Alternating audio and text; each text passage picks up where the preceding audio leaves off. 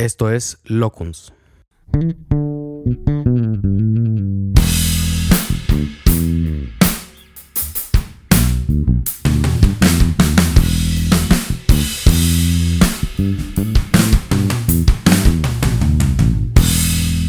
Bienvenidos a un episodio más de Locuns. En esta ocasión tengo que confesar que es la primera vez que voy a entrevistar a dos personas, así que estoy muy, muy emocionado, porque además creo que eh, vamos a, a tocar temas de mucho interés. Primero que nada, el de formar una sociedad, que, hijo, cómo eso saca canas verdes, rompe amistades, familias y demás. Yo a ustedes les tengo muy buen augurio. Creo que les va a ir muy bien. Así que por eso quise invitarlas para que nos platiquen su ejemplo. Y además, el emprendimiento de las mujeres. Una vez estuve trabajando con una asesora de comunicación y me decía, como su base de seguidoras son mujeres, pero quien la contratan son hombres. Y decía, yo le decía, oye, como, ¿por qué pasa esa diferencia? Y dijo, pues es que generalmente los hombres es de que, órale, ahí va, y paga y compra y hace y las mujeres es como no no sé y como que idealizando y como que algún día lo voy a hacer y demás pero creo que eso va cambiando a pasos agigantados y pues quiero aquí a la audiencia que tenemos traerles ejemplos así que por eso las invité a ustedes así que bienvenidas Nancy Hernández y Cindy Cortés bienvenidas al Locuns ¿cómo están? Gracias, Gracias, muy bien. gracias. Nerviosas. Bueno pues eso de los nervios ahorita se va a ir se va a ir olvidando Aflojando, sí, sí, sí. Y bueno, pues ellas tienen una compañía que se llama Vitium. Ahorita nos platicarán más de qué se trata y qué hacen. Pero antes de empezar, platíquenos cuáles son las redes sociales, eh, dónde las contactan por si quieren irlas conociendo. Y mientras va el episodio pueden estoquearlas tal vez. Sí, muy bien. Bueno, en Facebook estamos como Vitium-inmobiliaria, Que Vitium se escribe con... V. I, T, T y U, M. Vitium-inmobiliaria en Facebook y en Instagram estamos como Vitium Inmobiliaria sin el guion bajo. Bueno. Ahí estamos. Perfecto, para quien nos vaya escuchando, pues vaya estoqueando un poquito. y platíquenos en qué andan ahorita, cuáles son sus proyectos actuales. Bueno, pues ahorita nuestro enfoque es la administración de inmuebles, es decir, edificios oficinas y edificios habitacionales junto con comerciales. Ok. que los llamamos pues edificios verticales y edificios horizontales. Ahora, e- ese es un, un lenguaje muy de inmobiliario. Para la raza mortal. que- ¿Cómo es? Que es una administración inmobiliaria y que son todos estos. Bueno, nosotros nos encargamos, por ejemplo, administración en tu casa. Tú, por ejemplo, compras un departamento, por así decirlo, y comúnmente eh, son, no sé, por decirte un número, 50 departamentos, ¿no? Entonces son 50 propietarios. 50 propietarios se encargan de pagar una cuota de mantenimiento mes con mes. Uy, sí. Entonces, yo como administración, yo Vitium, ¿de qué me encargo? De hacerte cobranza a cada uno de que, oye, paga tu respectiva cuota. Y ya cuando yo tengo ese dinero, yo me encargo de trabajar ese dinero de manera óptima. Es decir, le pago al guardia, le pago a tu gente que limpia el edificio, le pago a tu gente de mantenimiento que si cambia el foco, que si le pinta, lo que tú quieras. La administradora que se encarga de cobrar, de pagar servicios, luz, agua, etc. Entonces, eso es lo que se encarga Vitium Inmobiliaria. Es, es es el negocio principal. Y te digo, aparte de un edificio de donde puedes vivir tú, yo, quien sea, eh, también nos dedicamos a administrar edificios de oficinas. Que es decir, que oye, pues tú a dónde vas en tu oficina, tu oficina Godín, ahí es lo mismo. Esas, esas oficinas tienen un dueño, ese dueño me paga una cuota de mantenimiento Claro. y esa cuota de mantenimiento pues la destino a pagar los servicios para la buena operación de ese edificio. Oye, y ahorita, por cuestión de pandemia, claramente, pues, ¿cómo se ha visto afectado esto de las oficinas principalmente? Sí bajó la, la ocupación de las oficinas. La mayoría de las oficinas empezaron a trabajar bajo esquemas eh, part-time Claro. Y algunas de plano se fueron a home office, Ujú. empezaron a reducir los espacios. Claro. Los que tenían 200 metros se fueron a 100 metros. Eh, sí ha habido mucho movimiento, sin embargo, creo que la oficina es algo que no vamos a abandonar al 100% en esta Ujú, nueva ujú. normalidad. Solo ha habido esa, esa transformación y ese cambio de, de bajar o de, de cambiar la forma de trabajar, pero sigue habiendo gente en oficinas. Y la verdad es que nosotros, como menciona Nancy, nos encargamos de que todo esté en orden y de que ahorita con el tema de la pandemia todo esté limpio, todo esté sanitizado y sea seguro para, Claro. para todos. Y es que le pegó a los oficinistas, pero a nosotros como administración, o sea, como Vitium, no nos afectó. ¿Por qué no nos afectó? Porque al final del día que estuviera haciendo la gente home office, nosotros seguíamos cuidándole su patrimonio. Es decir, Claro. seguíamos pagándolo en guardia, seguíamos pagando a una persona de limpieza, como dijo Cindy, pues sanitizando, limpiando, desinfectando, etc. Entonces, sí, sí le pegó mucho a- al área de oficina, sí. Claro. Pero, por ejemplo, esa casa que no, esas personas que no iban a la oficina estaban en su casa. Claro, exacto. Entonces, fue una friega en los que son los complejos habitacionales. Claro. Entonces, Sí, más gente aparte también salió de, de casas como para poder rentar departamentos, ¿no? Y, y- y demás. O sea, lugares más pequeños y otros que no, no aguantaron la pandemia en pareja. así que, Los abogados tuvieron mucho trabajo en los divorcios. oye, sí, ¿verdad? Sí. Hijo, eh, los abogados y psicólogos creo que tuvimos bastante chamba en esta pandemia. Ahorita que dices esto de administrar estos departamentos y demás, pues también, ¿no? Hubo, no sé, yo veía como una demanda ahí de, de más gente que quería lugares como, no sé si más céntricos, más es que estuvo bien o- chistoso porque eh, yo traté mucho de verlo con Cindy de que decíamos, no, es que pasó algo bien extraño. Ajá. Porque así, por el COVID, por lo de la pandemia y esto, mucha gente tuvo que desalojar oficinas locales, etc. Sí. Pero, por ejemplo, había muchos propietarios que al momento de decir de que, oye, se me están desalojando las oficinas o los locales, nosotros llamamos a lo que se llamaba precio COVID. Por ejemplo, un local nos pasó en, en Calzada San Pedro y Calzada, o sea, en menos centro de, de San Pedro, un local que rentamos generalmente en 20 mil pesos, se rentó en 10 mil pesos. Que es lo que le llamamos precio Wow. COVID. O sea, hubo gente que, oye, pues sabes que mi negocio no funcionó, tengo que dejar el local, pero había otro viendo la oportunidad. Claro, claro. De que, oye, bueno, ¿cuánto? Y el propietario, ¿por quererlo rentar? Oye, no, pues es que estamos en COVID, 20 mil pesos no los tengo. Y el propietario, bueno, de 20 mil pesos a recibir algo, te lo rento en 10. Claro, de 0 a 10 ya tienes una Y muy rentaba. buena Entonces, entrada, como ¿no? que mucha gente en el, en el, inmo- en el ramo inmobiliario, mucha gente vio mucho problema. Mucha, de que, ay, qué claro. tristeza, pues no puedo pagar. Pero mucha gente vio oportunidad. Claro. Entonces, trabajo, pues no dejamos de tener en. En Buenísimo. Gracias a Dios. No, pues sí, qué bueno. Pues platíquenme cómo, cómo llegaron, o sea, a este proyecto que traen actualmente, ¿no? ¿Cuál fue el, como el camino previo que, que estuvieron haciendo como para llegar al, al momento actual de... Ahí sí me gustaría que Cindy empezara, porque realmente Cindy es la, es la buena para, para empezar este tema. Y fíjate, eh, un paréntesis, vamos a ir haciendo varios paréntesis, ya habrán escuchado otros episodios, pero nos vamos a ir, ir saltando. Y aquí se va a demostrar la coordinación. Ups. No, no, y sobre todo, creo que, que lo padre de también tenerlas a ustedes dos es que se van a ir complementando detalles, ¿no? Platicábamos el, el otro día antes de grabar cualquier cosa y les decía, pues es que son un complemento, ¿no? Exacto. Y ahorita espero que le compartan aquí a la, a la audiencia. Ese, eso es lo que se complementa, ¿no? Pero bueno, cierro paréntesis. Ahora sí, platícanos cómo Un poco- empezó un poco de todo historia. esto. ¿Cómo empezó Vito? Nos Sobre remontamos. todo los últimos dos años y ahora sí que si salen más detalles de, de antes, pues Está adelante. bien padre en esa historia, Sí, ah, verdad. pues, échenle. Pues digo, empezamos con una síntesis de que tenemos, yo creo que unos 15 años de conocernos, nos Órale. conocimos en la facultad. La verdad es que creo que desde que coincidimos en un certamen de belleza, ok. Esa parte no pensé que la fueras a mencionar. Borrar. Ok. Ahí coincidimos. Sí, sí, sí la vamos a borrar. porque Nancy y No yo borres. no somos de la edad. Nos Íbamos- tendrían que ver para que se dieran cuenta. Sí.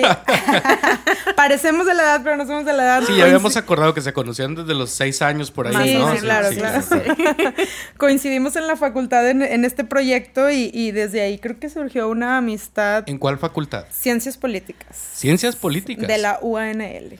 Y Meder, sí. al rato nos platican, pero eso cómo se relaciona con la administración inmobiliaria. Eso pero es un bueno. tema de interés. Sí, sí, aquí, aquí lo, aquí lo voy a apuntar.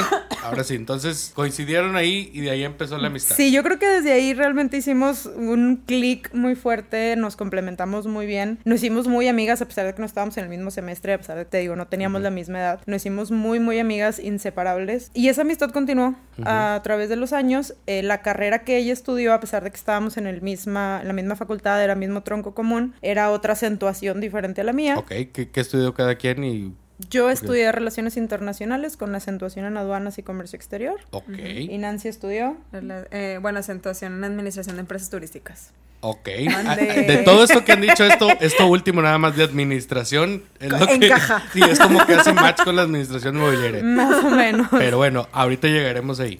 Continuamos la amistad eh, después de la, de la carrera. Eh, ella estaba en un giro restaurantero, yo estaba, eh, entré al principio un poquito en el tema de aduanas cuando empecé a trabajar, que salí de la facultad. Eh, después me fui a la administración de autos de lujo. Ok. ujú. Por ahí del 2013 eh, entro a la administración inmobiliaria e inmediatamente le llamé y le dije, Ven. deberías de venir, Claro. está muy padre eh, lo que estoy haciendo y creo que fueron cuestión de dos o tres meses que dijo, va. Sí. Órale. Creo que en ese sentido siempre nos hemos complementado muy bien de que, oye, tengo este proyecto, ¿le entras? Sí. Entonces, oye, me metí a esta empresa a trabajar, ¿quieres entrar? Sí. A O los sea, dos desde meses. ahí ya fue un foco de que vente y desde ahí empezó la unión, ¿estás de acuerdo? O sea, más, más, más. Mucho unión más laboral. porque ahora sí ya trabajamos en la misma empresa Claro. de administración igual de inmuebles y ahí estuvimos cinco años en diferentes edificios, en diferentes proyectos. Yo creo que fue nuestra carrera, nuestra facultad de, de cómo administrar, de qué era administrar, de todo lo que implicaba, de todo el know-how que implica la administración inmobiliaria, que si bien el día de hoy no hay una carrera de administración o de administración, bueno, de administración sí, pero administración inmobiliaria no, y la verdad es que la administración inmobiliaria engloba contabilidad, administración, leyes, plomería, ingeniería, electricidad, arquitectura, Arquitectura. de todo. O sea, realmente... Organización de eventos también, También. publicidad, ¿no? O sea, Relaciones públicas. Y 80% atención al cliente. Ah, claro, claro. O sea, aparte que tienes que saber de todo, es la paciencia y el conocimiento para atender al cliente. Entonces, Wow. eh, después de, de- de tener ya pues este largo tiempo en la empresa, yo siempre había tenido la intención de emprender. Ok. Eh, también siempre he sido de la firme convicción de que necesitas un equipo. Nunca he pensado que, que sola pues conquistar el mundo. Entonces, Nancy, desde que nos hicimos amigas, hicimos súper buen equipo para la fiesta, primero Sí. que nada. Sí, son como las primeras pruebas, ¿no? De Sí, que a ver, dijimos, ¿qué aquí tanto jalamos. Si jalamos en la fiesta, jalamos como empresarios. Claro. Sí, justo platicábamos hace ratito que yo tenía carro y ella trabajaba y era como que, bueno, tú pones el dinero a la gasolina, yo paso por ti. Y desde ahí ya éramos un super team. No, o sea, eso sí era una sociedad. Desde ahí éramos un super team. Sí. Y, y bueno, la verdad es que ya con esta cosquillita que traía de emprender, incluso me metí a un curso de emprendedores y, todo. Y pues entre tantos libros que leí también, porque hay muchos libros que te impulsan a Sí, esto de los negocios, un día platiqué con ella y le dije, oye, tengo esta idea, la verdad es que somos súper comprometidas, somos súper buenas en lo que hacemos. El empleo que desarrollábamos éramos de las más destacadas. Sí, Ay, éramos que no me buenas. escuche mi ex jefa porque me va a salir a desmentir. Quiero hacer una publicación aquí. este, pero le dije, oye, vamos a hacerlo para nosotras. Claro. ¿Qué podemos Órale. perder? Ajá. Entonces, Lo que Carlos no sabe es que en ese paréntesis queríamos poner un negocio, un restaurante de nopales. Era digo, A ver, entre, espérame. no, no, no, entre otras historias. No, no, es que esto tiene que ver porque... Un fíjate. emprendedor siempre tiene 20 ideas. Ah, no, claro, totalmente. Por eso, lo que les quiero preguntar ahorita que dijiste, empecé a restaurante Nopales. Sí. a ver, Es que ahora sí, abriendo paréntesis, un, ¿qué un es paréntesis, eso? exactamente. ¿Qué es eso decía, yo estaba en el área de restaurantes, Ajá. mucho tiempo trabajando en, el- en- en el restaurantero. Entonces, entre las pláticas decíamos de que no, o sea, sí teníamos como que nuestros pinines de tenemos que emprender, tenemos que emprender. claro. Entonces, entre que ideábamos, porque si ideábamos de que es uñas, estética, y en una de que nopales. Vamos, me dice Cindy, vamos a hacer un negocio de nopales. Y yo de que me gustan los nopales. Claro. Y yo, a ver, huevos con nopales, sándwich de nopal, chilaquiles de nopales. Y yo, güey, es un negociazo, claro que sí. No jaló. Ya nos desanimamos después porque se nos ocurrió el emprendimiento inmobiliario. Pero Ah, tenía que- tenías que saberlo. Oye, pero, pero lo lanzaron. No, claro que ah, no. ok, Quedó ok. la idea. Sí, como dijiste, no funcionó, de me quedé de. No, es una de esas tantas eh, ideas que ajá. quedan en libreta, ¿verdad? Ajá, Nunca la llevamos a Sí, sí, cabo. Pero no, lo- no lo he borrado de mi libreta. O sea, la idea de Javi Noble, ¿no? De, de, llevar las, las- Lleva- las pipas de gasolina. Exacto. Y luego que sí la sacaron total, ¿no? Exacto. Si alguien nos está escuchando, sí está patentada esta, esta, ¿Esta idea, idea? está guardada. Güey, yo sí le apuraría con lo del nopal. Ahorita que la vida es healthy y cosas de esas, lo deberíamos de considerar. Pero bueno, ya Oye, cerramos bueno. Terminamos, salimos de esa empresa de administración y todavía no emprendíamos. ok. Volvimos a cambiar de trabajo y volvimos a caer en el mismo trabajo las dos, no en la misma empresa, pero en el mismo ramo, que era igual administración de rentas inmobiliarias. Ok. Ya no en un edificio como tal, con personas que tienen propiedades y nosotros administrábamos rentas, ventas, contratos, etcétera, etcétera. Mantenimiento de propiedades. Claro. Y yo creo que después de dos años de que ya habíamos salido de esta otra empresa y que ya teníamos eh, la experiencia también en el tema de renta-venta de inmuebles, fue cuando ya por fin dimos el, el gran salto y el, eh, eh, la decisión definitiva de, va, vamos a firmar una sociedad. Órale. Digo, la verdad es que yo creo que no sabíamos mucho en lo que nos metíamos, Sí. pero compartíamos ideas. La verdad es que nunca hemos estado 100% de acuerdo, siempre debatimos, nos damos unos buenos agarrones, pero el que tengamos tantos años de amistad, que nos conozcamos tan bien y que creo que nos complementamos muy bien, nos ha ayudado a, a saber que, bueno, esto va a pasar, este desacuerdo va a pasar y ella tiene su punto, yo tengo mi punto. La verdad es que una sociedad es como un matrimonio. Y yo creo que hasta va más allá de un matrimonio. Ahorita les platico. Hay mucho más dinero de por medio. Sí, Para empezar, ¿no? Para empezar. Cindy te está contando lo lindo de que decidimos eh, emprender y bla, bla. Pero era un matrimonio de cuatro personas. Ok, Sí. por eso originalmente iba, Es la verdad. eran, eran una sociedad de Era cuatro. una sociedad de cuatro personas, Ok. ¿sí? Entonces, bueno, pues lo platicamos tres, de- tres mujeres, o sea, Cindy, yo y otra persona, otra, otra chava. Platicamos para que fueran porcentajes iguales. Es decir, estábamos en 30, 30, 30, 10. 30, 30 y un socio estratégico le dimos el 10%. Entonces, de que no, no que se me olvidó, un 2 de agosto del 2017, pues en la notería, felices, fotos, sí, firmamos, es un red. Nunca se me olvidó un WhatsApp que les mandé. Les dije, oigan, pues ya emprendimos, ya nos asociamos. Eh, para mí eso es bien importante porque yo no quiero jugar al emprendedor. Yo no quiero jugar de que, ah, no, sí, vamos a tener una empresa y yupi, ¿no? Como vamos, o sea, ya de volada tuvimos un, un em- o sea, un colaborador que trabaja con nosotros, que es decir, dependía de una nómina de nosotros. Para mí era súper Wow. importante como que decirles de que no vamos a jugar al emprendedor, o sea, es de que tenemos roles, cada quien sus actividades y pues a chutarle, ¿no? Ahí le Pero- tengo guardado en destacados. Pero espérame tantito. Entonces, es que esto, esto me parece importante. Esto de los roles y las actividades es algo con lo que nadie empieza. O sea, porque ustedes ya lo tenían. Mira, déjame te digo una cosa. Sí, sí, sí. La persona de roles, actividades, orden, calendarios en esta empresa es Nancy. Ok. Una cosa es que Ajá. ella sea así y otra cosa es que haya logrado Ajá, ajá. que todos los demás involucrados entremos en ese régimen tan estricto que ella tiene en su vida porque ella tiene esa cualidad. Claro, claro. La verdad, yo creo que después de cuatro años te puedo decir que hemos crecido mucho, hemos avanzado mucho, pero seguimos batallando con. Claro, claro. con el orden en roles y esas cosas. Sí, pero sí, es es muy bueno tener una persona en el equipo que siempre está diciendo, hay que tener un rol, hay que tener un calendario, hay que tener una junta, porque esa es ella y, y, pues aunque todos los demás estamos como que sacando la chamba adelante sin ser tan organizados, como quiera ella bien que mal nos ayuda Claro. de que pues la junta y, y el calendario mensual. Sí, pero y- hubo esto que a ella no le gustó, que por eso ya no somos cuatro, ya somos tres, para no darle mucho foco. Ajá, ajá. Pero no funcionó, o sea, lo que hablaba Claro. Al principio de que, oye, pues una sociedad pues es- está cabrona, o sea, Sí. sí, sí es difícil y se, se notó porque esta persona duró un año, menos. menos de un año.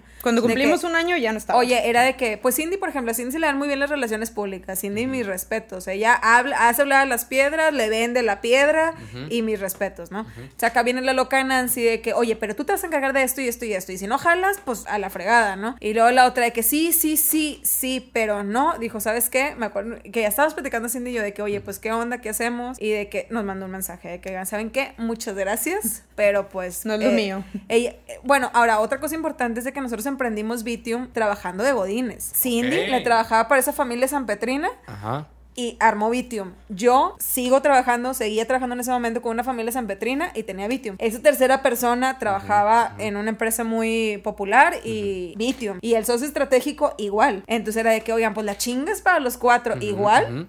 Entonces, pues a Vitium hay que dedicarle ese tiempo. Entonces, Claro. hubo una que no aguantó como que el rol o lo que tú quieras y dijo de que sabes que va y se respeta, es válido. Es no que, pasa nada. O sea, hay, creo que hay varios tipos de emprendedores. El que de plano o se queda sin trabajo y dice, de aquí ya mejor me pongo a emprender. Claro. El que dice, renuncio para emprender. Y nosotros que dijimos, emprendemos A a, la par de trabajar. Claro, claro. Y sobre todo, también por necesidad, ¿verdad? No por gusto. O sea, Le gusta tengo- la vida cara. Claro. no, no, no. O sea, si tengo el sueño de emprender y si tengo el sueño de un día ser eh, financieramente libre, pero el día de hoy, pues tengo que comer, tengo que pagar mi renta, tengo que pagar mi camioneta, mi gasolina, etcétera, Claro, etcétera. Y pues Nancy tenía un hijo que mantener, entonces. A la chingada. Nancy tenía pañales que comprar. Ponemos unos violines tristes de Sí, fondo. yo- No, es que la, realidad era diferente, digo, No, claro. eh, es su necesidad era su familia y, y mi necesidad. pues era realmente que yo era independiente, yo tengo ya cuatro años fuera de mi casa, eh, viviendo yo sola, entonces yo tenía que, que Sí, mantenerme a mí misma, a lo mejor Claro. no un hijo, pero sí pagar mis cuentas. Ahora, estaban como muy conscientes de que iban a dedicar horas extras después de su trabajo normal. Trabajábamos hasta los domingos, Carlos. Ay, de hecho, estábamos viendo unas fotos de que te- sale hace poquito de que en domingo nos, nos Ajá, junta- nos- ajá. solíamos juntarnos los domingos y era de que emprende, será fácil, decía. Ajá. Emprende. No, la verdad, los primeros años digo, tenemos cuatro años, yo creo que año uno y dos, sábados y domingos en el típico Starbucks o en Claro. casa de alguna de las dos. Starbucks, Este, Panem. Todos los cafés sabidos y por haber. Ah, pero sí estaba dando para Starbucks y, y Sí, sí, cafés. da- sí, ah, sí pagaba Vitium, lo sé, Sí. la verdad.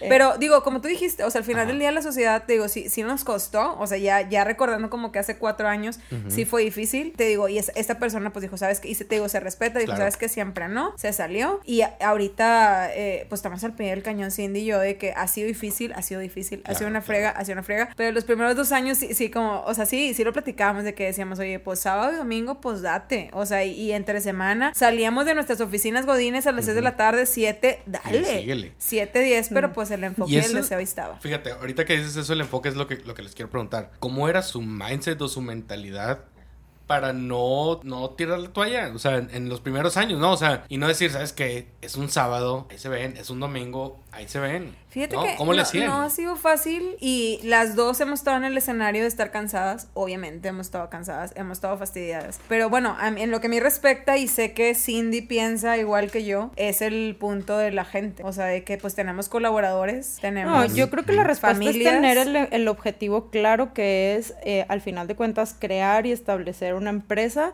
generadora de empleos Eso. Y obviamente en algo que nos gusta y nos apasiona. Yo creo que no fue fácil, pero al final tampoco fue tan difícil porque estamos haciendo algo que nos gusta y que nos Claro. apasiona. Entonces, eh, créeme que hay había veces que domingo 3, 4 horas y por eso teníamos el ánimo de tomarnos la selfie para hacer el chistecito, porque finalmente digo, pues si era un domingo familiar, si era un domingo que podíamos haber estado en la cama dormidas, pero estábamos haciendo algo que ambas disfrutamos, que nos gusta, que yo creo que las dos tenemos ese objetivo y esa convicción de lo que queríamos lograr y que queremos lograr, porque Claro. a lo mejor todavía no hemos llegado, y esa satisfacción de decir, bueno, también hay gente que come de esto, ahorita ya somos generadoras de empleo, o sea, ya, no nada más es el sueño de las dos, de emprender, de tener una fuente de ingresos para la familia, para el futuro, porque el tema también de las pensiones y eso, desde hace mucho que ya para los millennials no existe, entonces el poder buenísimo. decir ahorita que tengo toda la energía y toda la juventud y toda la fuerza, voy a crear algo para que a lo mejor a mis 40, 50 pueda andar en el yate o, o viajando por todo el mundo. Modestia De perdido en el catamarán, en la, en Sí, la pero me imaginaba la presa de la boca, exactamente. Pero bueno, o sea, Una ahorita quinta, no, una quinta mínimo. empezar a crearlo Claro, desde claro. ahorita, que, que te digo que tenemos toda la fuerza y toda la juventud. En lo personal, yo vi que mi papá trabajó toda una vida para una empresa y le dedicó sus mejores años y claro, tenía un muy buen sueldo, pero cuando él tenía creo que 42, 45 años, la empresa se vendió y pues como era personal de confianza él, muchas gracias, adiós. Y entonces pues se fue así como, ¿y ahora qué Se sigue? difícil, ¿no? Entonces cuando tú trabajas para alguien más, pues siempre estás con esa duda. La incógnita, Sí, claro. Que puede pasar. Ujú. Puede pasar y entonces cuando ya tienes algo propio, por más que cueste trabajo y todo, ya tienes esa seguridad que no te van a despedir. Claro. Aunque bueno, quién Es sabe. otro ¿verdad? tipo de miedo. Te, Es- te- es te otro puedes despedir a ti mismo. No sirves, no funcionas. Sí. Vete con sueldo pagado por el resto de tu vida. Por eso qué bueno que son socios, porque uno así cuando tiene el bajón, el otro le da el, le da el empujón No, y demás. Ya ha pasado, te digo, sí ha pasado, no ha sido fácil. Digo, Ahorita cada uno hemos tenido arranques, sí, Pero, y lo que quiero rescatar de esto que, que les preguntaba, de que cómo le hacían para no, o sea, tener ese mindset, es porque ahorita que decían lo del restaurante de Nopales. Mucha gente está pensando, ok, por ejemplo, eso, ¿no? O sea, de que, oye, yo estoy claro que en mi trabajo no está seguro. Están difíciles las cosas, están recortando gente, lo que tú quieras. ¿Qué hago, no? Y entonces mucha gente lo que empieza a hacer es, haz de cuenta que, eh, quisiera decirlo de manera más gráfica, pero es, o sea, ya sé que mi camino es a la derecha, pero si me voy a la izquierda y luego voy girando cada vez más, como que en algún punto voy a llegar a la derecha. Y es de que, dude, enfócate a la derecha, ¿sabes? O sea, por ejemplo, eso. Oye, está la administración inmobiliaria a la derecha y el restaurante a la izquierda, ¿no? O sea, dices, no, vamos a empezar con el restaurante para que nos dé para este, este negocio. Ahí es donde empieza como el desgaste, porque haz de cuenta que estás jalando como para dos Para lados, los ¿no? dos lados. Pero lo que hicieron ustedes fue enfocarse en lo que ya eran muy buenas, ¿no? Así es. Y entonces, ahorita eso que decías de- del enfoque de, oye, nos gusta, somos buenas, Nos gusta, nos o sea, apasiona. es, es, es, es algo que nos apasiona, pues eso te ayuda a dedicarle más horas, ¿no? Sí. O sea, Y sin feliz. pensar en las horas, ¿no? Y a lo mejor eso de, sí, pues, sacrificar ese domingo con, con los hijos, con la familia, con quien tú quieras, pues ya no se vuelve tan pesado, ¿no? Sí, y que no lo llames sacrificio al final del día, porque a mí me encantaba Claro, estar con. Cindy, era de que, ok, nos vamos a las 10, sí, 10, que se hacían 10.40 de chisme, y de 10.41 uno a una de la tarde y ahora sí de que pues pendientes, ¿no? Claro. Entonces realmente yo no lo yo, o sea, yo no lo llamaría sacrificio. Digo, me gustaba hacerlo, hacerlo todavía, pues. Pero sí, como lo tal cual lo escribiste tú, o sea, de que te gusta, te apasiona, lo quieres ver crecer, Sí. te digo, estás ahí las- el domingo, el sábado, pero siempre y cuando te gusta y realmente te apasiona, porque es algo que y te das cuenta. Claro. Y nos lo preguntábamos muchas veces de que, a ver, bueno, si quieres o no quieres. No, no, si quieres. Si te gusta o no te gusta. No, pues sí, sí me gusta. Porque realmente cuando alguien te dice no me gusta o no quiero, ni para qué lo intentas. Claro. O sea, no va a pasar, no va a pasar. Pero sí porque ahí, es donde yo creo que desiste mucha gente, ¿no? O sea, en esto de, oye, llevo dos años, además de trabajando en trabajo de oficina, con este extra, pero pues no termina de dar, entonces no estoy enfocado en uno ni en otro, y pues termina por no hacer más, ¿no? Oigan, y entonces, ahora sí, platíquenme entonces, en estos últimos, eh, pues cuatro años, ¿no? Lo, lo que entiendo. ¿Cuándo fue que ya dieron el brinco a decir, este va a ser nuestro negocio, sí o sí? ¿Cuándo fue? No, pues. Este, yo creo que desde...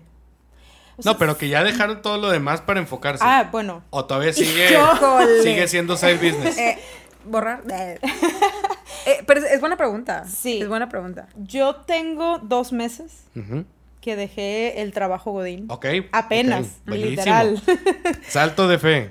Salto Bueno, de fe. No sé si, si ya con, con bases, o sea, de que ya, Ya con estaba datos. respaldada, claro. Ok, ok. Claro, te digo, poco a poquito hemos crecido. Creo que mucha gente nos ha dicho, híjole, es que si tú te hubieras salido desde un principio, ahorita estarías en otra parte. Pero bueno, cada quien va viviendo su historia a su tiempo y bajo sus circunstancias y a lo mejor eh, puedes opinar y decir, no, es que si tú te hubieras salido hace tres años, ahorita ya estuvieras millonaria o algo así. Claro. Entonces, cada una va a su tiempo, a su paso y, y hace dos meses eh, se me dio la oportunidad, gracias a Dios este año crecimos con dos proyectos nuevos, había un poco más de ingresos y pues estábamos como que tú, yo, tú, yo y, y como que bueno, igual, la madre de familia. Sí. yo todavía no tengo que comprar pañales, entonces bueno, pues yo doy el brinco, ¿verdad? Ajá. Eh, yo doy el brinco y apenas tengo, te digo, dos meses, meses. como disfrutando el estar 100% en Vitium. Órale. Y digo disfrutando porque me encanta lo que hacemos, Claro. Pero es igual un compromiso. es- Totalmente. Es, más, hasta creo que los primeros días, normalmente yo en mi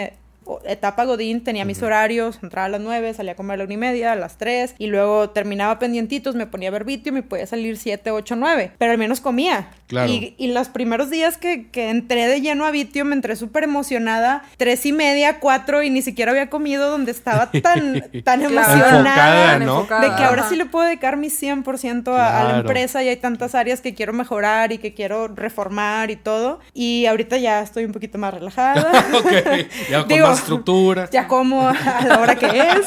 Ya pasó. Ya pasó. Claro, ya, ya claro. pasó esa, esa euforia de estoy 100% en Vitium y, y estoy un poquito más organizada. Nancy me ayuda mucho a organizarme porque Claro. sí, yo soy más de bomberazos y de sacar y soy muy distraída, como que tengo una idea y luego tengo otra y, y total, estoy en, todo, ¿verdad?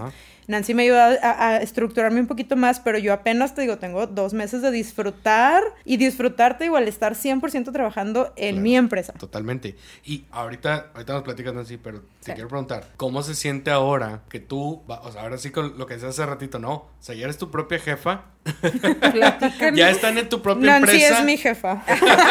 Sí. Sí, como quieras, siempre hay que asignarle el rol a alguien de, de reportar ciertas cosas, ¿no? Pero ahora, por ejemplo, que tú dices, ahora sí es tu tiempo, tus estructuras, tus horarios. Platícame cómo se siente ese cambio. Sigo emocionada. Eh, Y lo platicaba hace poquito, dije, ten- tenía 10 años ininterrumpidos de, de dejar de trabajar, de, de- de tener ese sueldito seguro. Entonces, no sé, los, también hubo dos, tres días que me quedé dormida hasta las 10 de la mañana y fue así de que... Ah, Vaya, vaya. Sí, Nancy no sabía esto.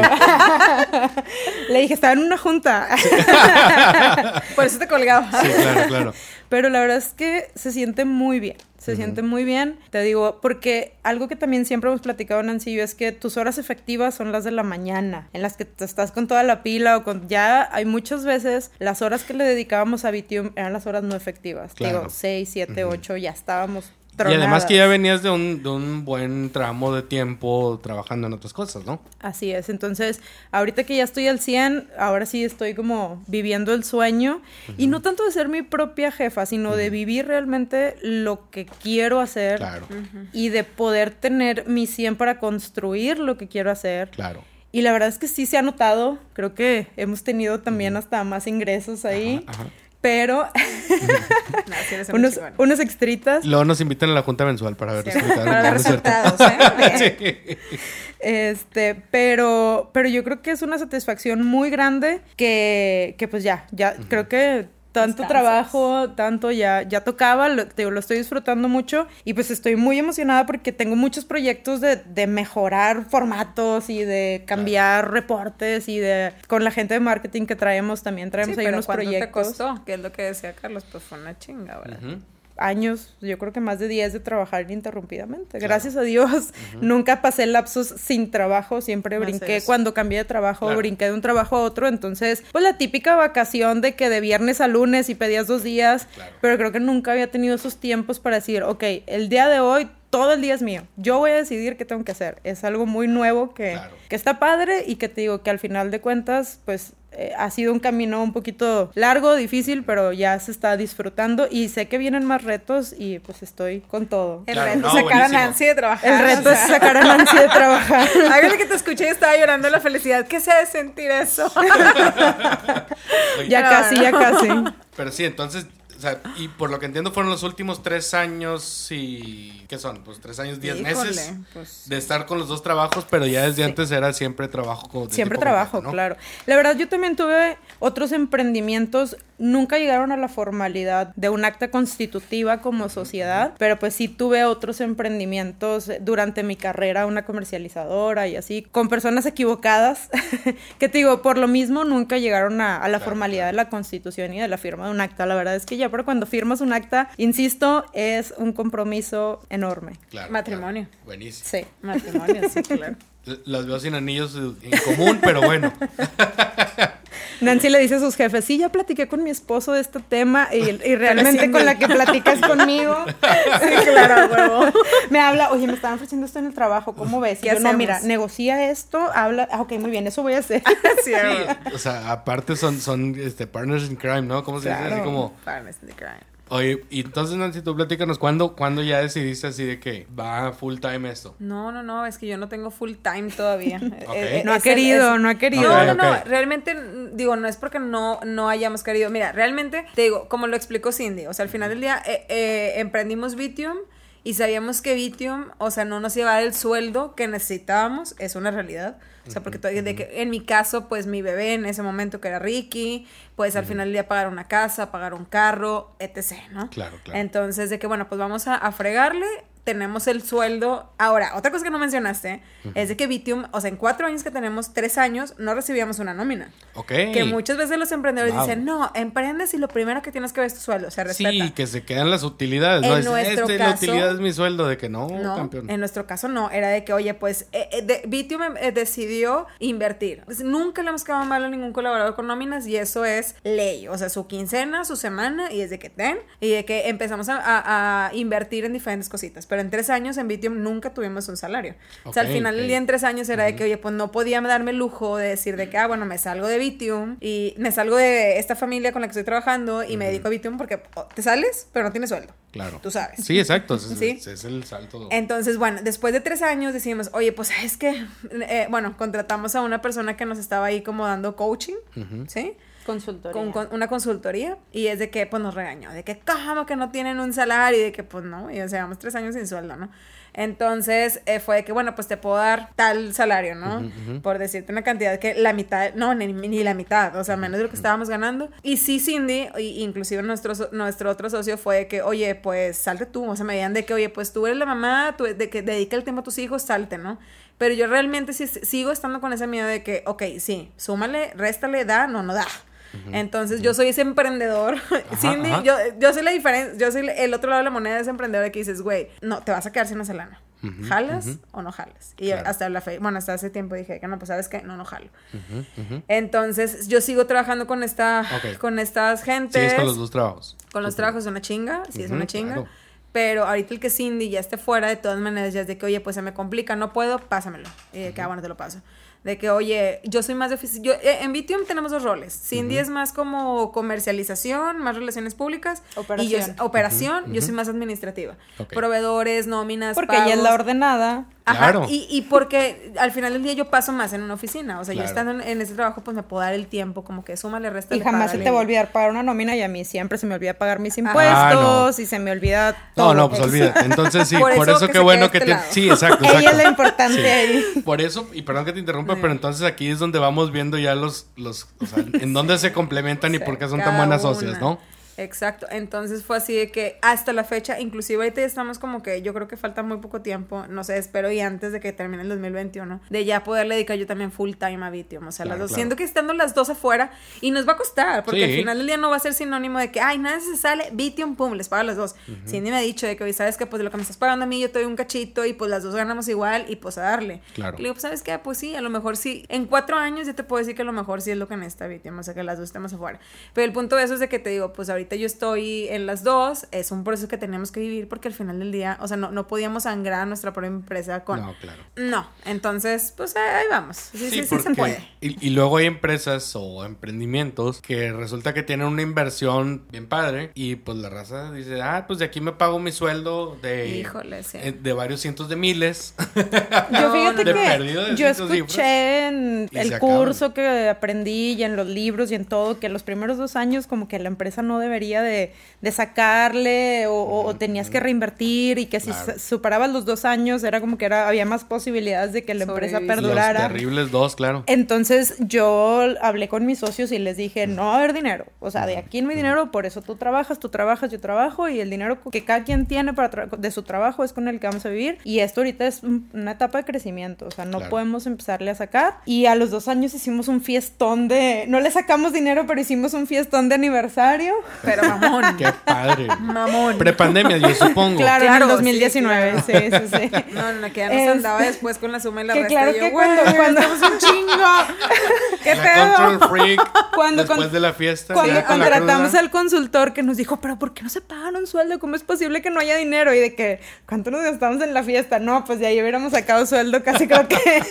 Ridículas. pa- Bueno, no ridículas, lo no, pues disfrutamos. es- exacto, hemos ido aprendiendo. La verdad es que es un constante aprendizaje. Ahorita no me preguntes cuánto nos gastamos en el cuarto. Ay, bien codas. Es- ya aprendimos a hacer presupuestos, ya a respetar los presupuestos, a no tirar la casa por la ventana en los aniversarios. Que de eso seguramente son de las cosas que vienen en las letras chiquitas, ¿no? De emprendimiento y sobre todo, ustedes que trabajaban ya en la administración inmobiliaria, que no les habían dicho. O sea, que trabajaban en la parte operativa, según lo que entiendo, ¿no? Administrativa operativa. Sí, administrativa operativa, pero ya trabajarlo tú solo, pues ya tiene muchas más aristas y muchos Sí. más detalles que hay que cuidar, Es ¿no? que fíjate que aunque sepas la receta de que, bueno, tenemos que llevar un control de gastos, tenemos que tener un organigrama, tenemos que tener roles asignados, la operación del día a día, el haber tenido dos trabajos, o sea, cada quien su trabajo y sacar Claro. adelante la empresa, creo que no sacábamos la chamba. Claro. O sea, lo que sí es que en el tiempo que llevamos tenemos clientes contentos, que son Sí, los que bueno. nos han ido recomendando, pero administrábamos también los edificios que no le poníamos tanta atención a la administración de Vitium. Sí llevábamos una correcta contabilidad, Ahora, pero ahora, ese, ya, ya, pero ese análisis, no, no, no, es que ese análisis financiero de gastos, de presupuestar, de decir, creo que no nos habíamos dado el tiempo de hacerlo hasta que contratamos al consultor. Claro. Y fue de que, a ver, metas financieras, o sea, de verdad, lo puedes leer en los libros, lo puedes en- aprender en un curso en la escuela y en la práctica estás sacando la chamba. Es- y dices, sí hay para la nómina, bien, sí hay para los impuestos, bien, pero, pero el, el organizarte y ser como también disciplinada con ese tema financiero de metas financieras, presupuesto anual y luego revisión trimestral y ese tipo de cosas, lo aprendimos hasta que contratamos a este consultor. Sí, pues que alguien que te ayude a ver esos, esos pequeños detalles que, pues sí, pues uno puede ver un, un tablero de control y conocer ciertos foquitos, ¿no? Como el del carro. Sí. ¿no? O sea, tú ves Sí. ciertos foquitos y dices, ah, sí, gasolina, ah, sí, eh, se calentó, o lo que tú quieras, pero hay otros 100 que cuando se prenden dices, El check engine. Ay, chingada. ¿qué es ¿este eso? Sí, y luego decía un chiste, ¿no? Que una persona le dice a su pareja de que, oye, cada vez voy ganando más, o sea, más cosas porque se cada vez se prenden más foquitos, ¿no? O sea, pues dice, oye, esta morra pensaba, ¿no? Esta persona pensaba que los foquitos eran los premios, ¿no? Y es de que no, no, te está avisando de algo, ¿no? Lo mismo acá, ¿no? O sea, creo que vamos viendo señales de la empresa o del negocio que te va diciendo, hey, aguas con esto, aguas con lo otro, esas fugas hormiga, lo que tú quieras, ¿no? Ahora, quiero brincar al tema de, tienes la creencia que no se puede emprender solo, ¿no? Entonces, pues ya armaron la sociedad. Pero ¿qué les decía la gente alrededor? Tanto la Uy. familia, amigas, amigos, que, o sea, que, que, que escuchaban, que les decían, tanto las cosas buenas como las no, no tan buenas, ¿no? ¿Qué pasaba ahí alrededor de ustedes? Acá nunca se me va a olvidar con, con mis jefes, ¿no? De que yo, yo bien feliz con acá en la empresa en la que estoy. Que no, no, no, eh, es de bienes raíces. Sí. Y de que no, no, no, es que ahorita una amiga y yo acabamos de hacer un negocio, bueno, vamos a emprender, es inmobiliario. Ch, ch, ch. A ver, a ver, a ver, a ver, ¿para qué, ¿para qué anda buscando dinero allá afuera? O sea, el dinero está aquí, donde está trabajando, o sea, no, no anda emprendiendo. Yo, imagínate, de arriba, o sea, yo emocionada por mi emprendimiento, me mandó la Claro. chingada, o sea, fue así Claro, de que... totalmente. Y yo, ok, y lo, y esa idea, o sea, ¿quién es? O sea, y yo de que no, pues una amiga de la facultad. No, no, no, no, no, o sea, un- una, so- una sociedad jamás la debes de hacer con amigos. Nunca. Uy, sí. Siempre, y de hecho hace unos días eh, hablaba con hablaba con uno de, uno de mis jefes que me decía, "La- una sociedad siempre se debe hacer con tu hijo, de preferencia, ni siquiera familiar, con tu hijo.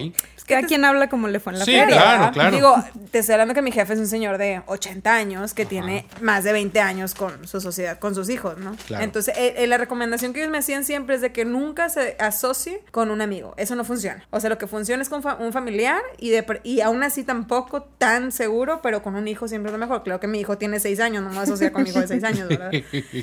Pero bueno, en, en lo que a mí respecta, siempre he recibido muy malas recomendaciones, sugerencias, comentarios de asociarte con un amigo.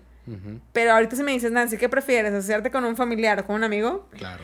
Y yo creo que, digo, la elección que tuve, porque obviamente también lo pensé, lo procesé, analicé, y digo, ¿por qué sí acepté casarme con Cindy en esa sociedad? Sí, Pues mira, para empezar, a mí lo que me gustó es que somos súper diferentes. claro. Es de que, o sea, al final del día, ella jala para un lado, yo jalo para el otro y hacemos como que eso se estabilice. O sea, no es como que eh, en discordia o algo así, ¿no?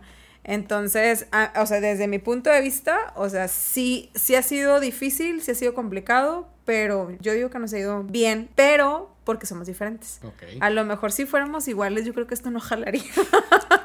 Otra loca, no. Pues seguramente sí, porque pues luego son las mismas prioridades, estar enfocadas en lo mismo, los mismos temas, poner atención en el bla, Sí. bla, bla. Oye, tú te haces cargo de esto, no, yo quiero esto, pero yo también, ¿no? O sea, es Sí. como los hermanitos, ¿no? Que quieren el mismo juguete.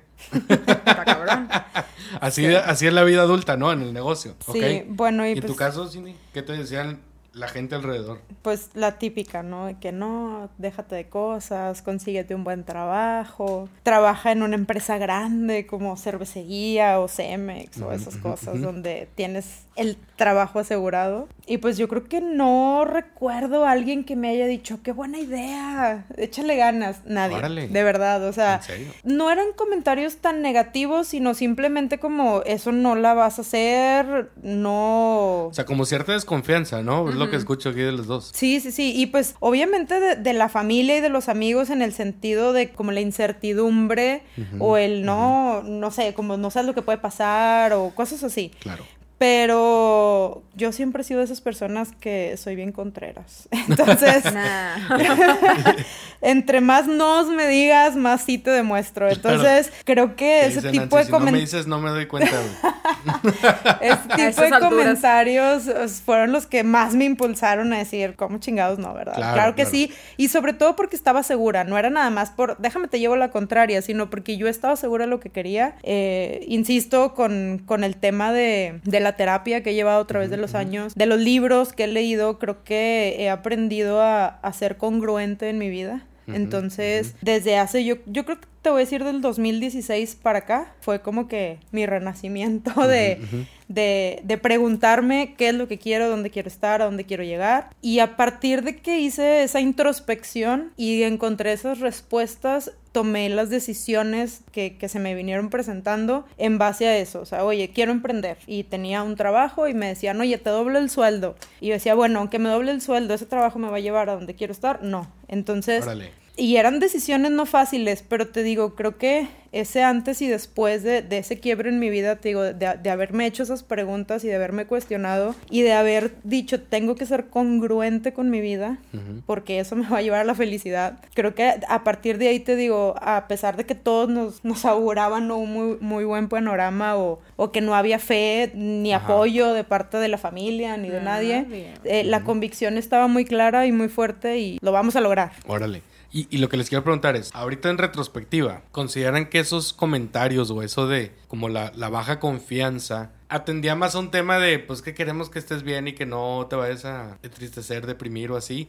¿O era una, una duda como muy, muy genuina de, no, hombre, no la vas a hacer? O sea, ¿sabes? Porque luego, lo que yo me he dado cuenta en este proceso de, pues, de la vida de todos, la gente cercana termina por decir, mira, no, es que eso no va a jalar. Te quieren cuidar. Eso no jala, por querer cuidarte, ¿no? O sea, muchas no veces... tanto por ser mala vibra, sino Exacto. porque te quiero cuidar de una decepción o de que Exacto. pierdas tu tiempo o algo así. La mayoría de la gente a veces, o sea, tiene esa intención, pero como no, no sabe cómo decir las cosas, no, sí. y no, no quieren mostrarse vulnerables, te dicen, no, pues no, no, no va a jalar, eso no es para, para todos, este, whatever, ¿no? Entonces, en su realidad, ¿consideran que era más o menos así? Sí. ¿O si era una desconfianza en, híjole, se me hace que no la va a hacer? Sí, de parte de la familia definitivamente era, yo creo que esa forma de querer cuidarte, te digo, el típico de conseguir un trabajo estable uh -huh. para que te compres tu casa y tu carro. Claro, es claro. la clave del éxito.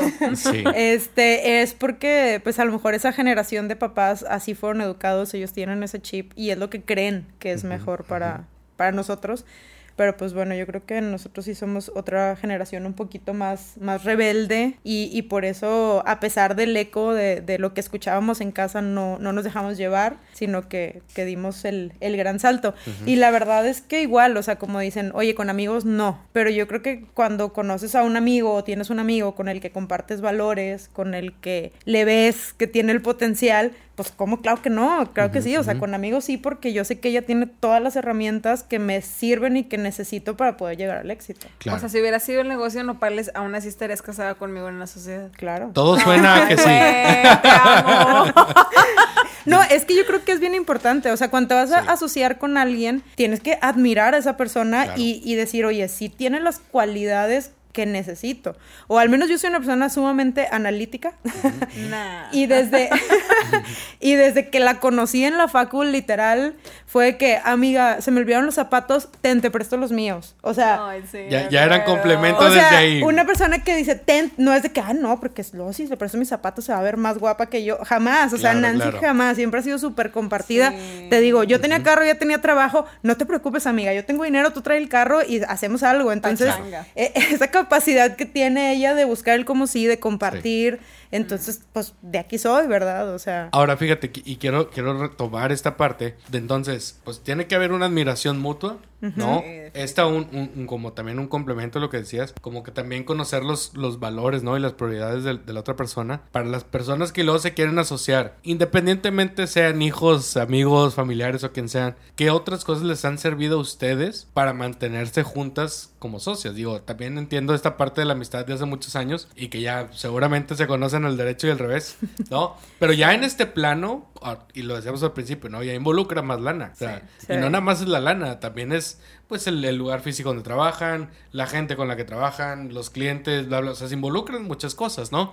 Entonces, ¿qué otras cosas les han ayudado a ustedes a mantenerse como una sociedad funcional? Fíjate, bueno, yo siento que es mucho. Bueno, algo que yo he visto que nos funciona muy bien a media Cindy es respetarnos en el aspecto de toma de decisiones, indicaciones, decisiones, no sé, de que digo, a pesar de que estamos estructurados y digo, los proyectos que tenemos es de que como que tú te encargas más de estos y yo de estos, pero sí, sí, hay, y hay veces que estamos en discrepancia total, o sea, de que, pero, y que veo que está tupiendo, no sé, una administradora y de que acá en privado, oye, Cindy, la respeto, es de que si ya dijiste eso, es eso. Sí, y aunque no estoy de acuerdo acá en privadito, oye, Cindy, eh, sí, ah, bueno, no, sí, bueno, pues ya moldéalo para ya no como que opacarte acá, no. Pero Claro. siento que eso nos ha funcionado también, como que el, el respetar sus decisiones, sus expresiones, etc., y apoyarla. La comunicación. Claro. O sea, la comunicación. Nancy es una persona sumamente transparente. Ella te va a decir lo que le esté pasando por la cabeza de la forma que se le ocurra. Entonces, y a mí, yo soy una persona que me gusta que me digan las cosas. Y Claro. no me importan las críticas y me gusta que me digan, la estás regando. Entonces, creo que eso es algo que, que me gusta mucho de ella y que es, hace que nos complementemos, que ella no tiene miedo de decirme, no estoy de acuerdo, la regaste o esto no me parece. Y que al final yo debato y digo, pero es que sí, por esto y esto y esto. Y bueno, y llegamos a un acuerdo. La comunicación, el decirnos todo, lo bueno, lo malo, lo que me molesta, lo que no me gusta, lo que sea, creo que también ha sido clave para seguir juntas, que, que tenemos esa capacidad de hablar y como dice ella, acá En ping privado. pong, ya la regaste allá, bueno, ni modo, pero acá entre nosotras nos decimos, oye, esto salió mal o, o también aceptar cuando la hemos regado, porque ha habido momentos en el que la hemos regado como equipo, no nada más ella la regó, yo la regué, sino las dos tomamos una mala decisión Sí. Y puedes decir, ya, ya la regamos, vamos a dar la cara, o sea, en ese sentido también, que era lo que te decía de compartir valores, o sea, nos ha tocado literal perder dinero, pero es como, bueno, esto es lo correcto, Claro. o sea, era parte de nuestra responsabilidad. Y pues ni modo, o sea, vamos a mandar la factura a la mitad, pero le vamos a decir al cliente, oye, soy responsable Ay, solidario de lo que pasó. de acuerdo. Este, exacto. Y, y ese valor que comparto con ella, porque a lo mejor otra persona hubiera dicho, no, si no nos están cobrando, pues cállate y no digas Sí, nada, si no ¿verdad? ruido, si no hace ruido. Sí. Exacto, pero te No, digo, si fue el error del otro, pues que lo pague él, ¿verdad? Porque lo vamos a pagar nosotros. pero No, creo que ese, eh, te digo, el compartir esos valores de decir, oye, esto es lo correcto y pues ni modo, nos va a costar, pero hay que hacer lo correcto, eso lo comparto con ella y, y ella también siempre me respalda, aunque pues como no dices, esté de acuerdo. que no esté de acuerdo, pero pues. este, creo que eso también es- ha sido muy importante. Fíjate, y, y qué relevante esto porque mucha gente luego se queda guardada ciertas cosas. Sí. Y es bien común que cuando alguien no dice algo, pues lo, lo sigue acumulando, ¿no? Hasta que ya llega un punto en donde ya no se aguanta y es, es que, no sé. sea, O no le dices a la comadre, es que me cae bien gorda Nancy porque fíjate que siempre es... Y luego ahí le Sí. dice, y qué necesidad. No, o truenas, te lo aguantas, te lo aguantas y ya cuando truenas avientas todo a la borda. O Sí, sea, claro. de que, o sea, sí, avientas todo, literal. Sí, a mí Es en- mejor en- expresar. En procesos de, de- de coaching ejecutivo, me ha tocado trabajar con, luego con gerentes o directores que tienen que trabajar juntos, pero luego están separadísimos, peleadísimos y dices, oye, y no se dan cuenta que porque ellos están mal, le están dando en la torre a toda la empresa, ¿no? Entonces, Pero fíjate que sí tiene- siento que tienes mucha razón, porque a lo que dices tú aunado es de que sí es difícil, sí está cabrón, sí está complicado, pero qué es lo, o sea, cuál es la columna vertebral para que no pase eso son los valores. Yo creo que ni para dónde buscarlo. Creo que ese, eso es lo esencial. y ahorita lo están platicando, pero ¿qué tan claros tienen esos valores? O sea, ¿lo- ¿los pudieran enlistar o nada más así como el- Claro. es el feeling? Te puedo compartir algunos que yo sé que tenemos en común. Por Bring ejemplo. A ver. transparencia. Nosotros en Vitium trabajamos, pues como manejamos dinero, Sí, claro. se lo transmitimos mucho a las administradoras, de que, a ver, cuentas claras, amistades largas. O sea, entran 100 mil pesos, se gastaron 50, tengo 50. Ni para dónde te haces. Claro. O sea, hay algo y o sea, hay alguna discrepancia, lo que sea, ¿dónde está? O sea, es de nuestros principales, eh, principales valores, de que la transparencia, responsabilidad. O sea, y, y no tanto responsabilidad de que puntualidad, y que, Claro. no, la responsabilidad que tienes de una, o sea, un proyecto que no cuesta ni uno ni dos, ni- o sea, nada, cada unidad de departamento u oficina te cuesta 3 millones. Imagi- 3 millones multiplicado por 50 unidades, ahí te encargo. O sea, la Claro. responsabilidad de cuidar un proyecto de millones y millones de pesos, ¿no? Que es lo que tratamos también de transmitirles, de que, oye, ese proyecto es tu casa, o sea, llegas y un foco fundido, en chinga cambias ese foco, o de que hay un, no sé, un, eh, un pedazo de piso zafado, levanta, el- y, y la responsabilidad de, de ese edificio, pues mantenerlo de que en óptimas condiciones, ¿no? Eh, ¿Qué más quieres agregarte? Ay, Para mí la transparencia, la transparencia es UTA, o sea, Pero es que fíjate, clave para ahorita que estoy diciendo solo de transparencia y lo que nos acabas de platicar tiene que ver todo. O sea, porque de hecho desde decir no me gusta esto, quiero esto o lo que sea, pues involucra eso de transparencia creo que involucra la apertura, la comunicación, pero no, no quiero hablarlo en general, sino de, de sí hablar, ¿sabes? Comunicación Como asertiva. ese, como ese speak out, o sea, de decir, te digo las cosas. No, no es nada más así como, pues transparencia por transparencia o comunicación por comunicación. O sea, te digo las cosas y luego otra vez escuchar, ¿no? Creo que también esa parte de, de entender, porque me parece que hablan como el mismo idioma también, ya de manera inconsciente, ¿no? Y la integridad, yo creo que es eso. O sea, ese es un valor que es el que yo Es más siento que es mi favorito y que tenemos en común y que aparte siempre en todas las capacitaciones se los decimos a los empleados. O sea, Claro. la integridad es básica porque eh, eh, es tu persona, es a ti quien te fallas. O sea, Claro. es, es hacer lo correcto aunque nadie te esté, te esté mirando. Entonces, yo estoy segura y con los ojos cerrados que ella siempre va a hacer lo correcto. Claro. O sea, no, no se va a quemar las manos por agarrar dinero que no le corresponde ni por hacer un mal manejo manejo en nada. O sea, eh, yo creo que tiene muy firmes esos valores y, y, yo también. Entonces, construir una empresa con alguien con el que compartimos valores, eh, la empresa va a tener ese valor. Claro. Entonces, eh, ese es el que a mí más me gusta, la integridad, la ética, la congruencia. Son de los valores que te digo que, que siento que más me gustan. Sí. Y fíjate, y esto es bien importante, ahorita que mencionaban esta parte de, de compartirla con la gente con la que trabaja, ¿no? Los colaboradores y la gente sí. Porque esto es lo que hace la gran diferencia de tener los valores en una pared a realmente vivirlos, ¿no? Porque, y luego es, es como, escuchaban, no sé si, si, si conocen a Simon Sinek de Always Start With Why, te lo recomiendo, Golden Circle y demás, pero estaba diciendo una conferencia donde decía, por ejemplo, American Airlines, ¿no? ¿Qué es lo que, lo que, lo que hace? Si por ejemplo alguien que va a recibir los boletos y le da el pase al, avión, ¿no? Si, si por ejemplo empieza a decirle, a ver, pónganse la fila y ahí atrás y todavía no le toca su número y demás, y él le pregunta de que, oye, ¿por qué no nos tratas bien, no? Y otro, pues es que si no hago que cumplan ustedes las reglas me van a correr, ¿no? Entonces, una empresa que genera miedo en su gente va a impactar en el cliente, en los empleados y en el negocio. Pero dice contrario a Virgin, por ejemplo, que dice, oye, la misma situación de alguien que se quiere pasar de listo y abordar antes, le dice, no, por favor espere su número y este vaya atrás. Un momento más vamos a hablar de que todo el trato es diferente, ¿no? ¿Por qué? Porque la empresa le da la seguridad al empleado de poder hacer las cosas. Y entonces, pues eso cómo impacta en el, en el cliente satisfecho, en, en, la, en el empleado que hace bien las cosas, ¿no? Y pues aparte gana la empresa, ¿no? Pues porque tiene una mejor proyección. Sí. Pero entonces, aquí lo que voy detectando de ustedes es que no es tanta palabrería, sino son como muchos hechos. Sí.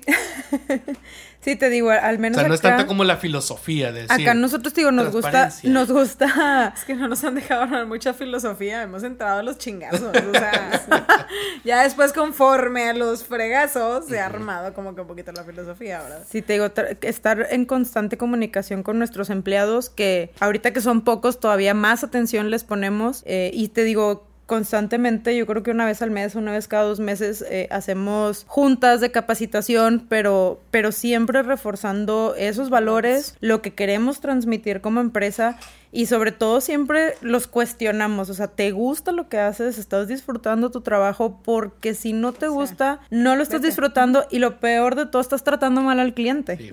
efectivamente, ¿no? que nuestro trabajo es el servicio, o sea, es, el, es, la atención al cliente. Te digo, podemos hacer mil cosas, a lo mejor administrar súper bien, tener los números súper bien, la cobranza súper bien, el edificio impecable, pero si tratamos mal al cliente, ya se le olvidó todo lo bien que hicimos. Entonces, el 80% es el servicio al cliente, el tratar bien al cliente y por eso es bien importante que los colaboradores que tenemos estén contentos, les guste lo que hagan, se sientan escuchados, se sientan valorados y, y, que vivan los valores con nosotros. O sea, al menos, y ahorita que yo ya estoy más al 100, siempre he tratado, yo soy la, la, cariñosa con los empleados. Ahora, ahora, ahora, ahora. Siempre he tratado de que, de que se sientan respaldados, siempre, y la mayoría son mujeres. O sea, nosotros trabajamos con puras mujeres, entonces siempre les decimos... Esto, siempre les decimos, yo te creo a ti, yo te voy a respaldar siempre, pero porque conocemos a los empleados y sabemos qué tipo de empleados tenemos y sabemos que van a hacer las cosas bien. Entonces, a veces llegan quejas y, te voy a creer y te voy a respaldar a ti, ¿verdad? Nada más haz lo correcto para poderte defender. Y entonces, ahora quiero darle un, un, switch tanto a esto. Y es, ¿cuáles han sido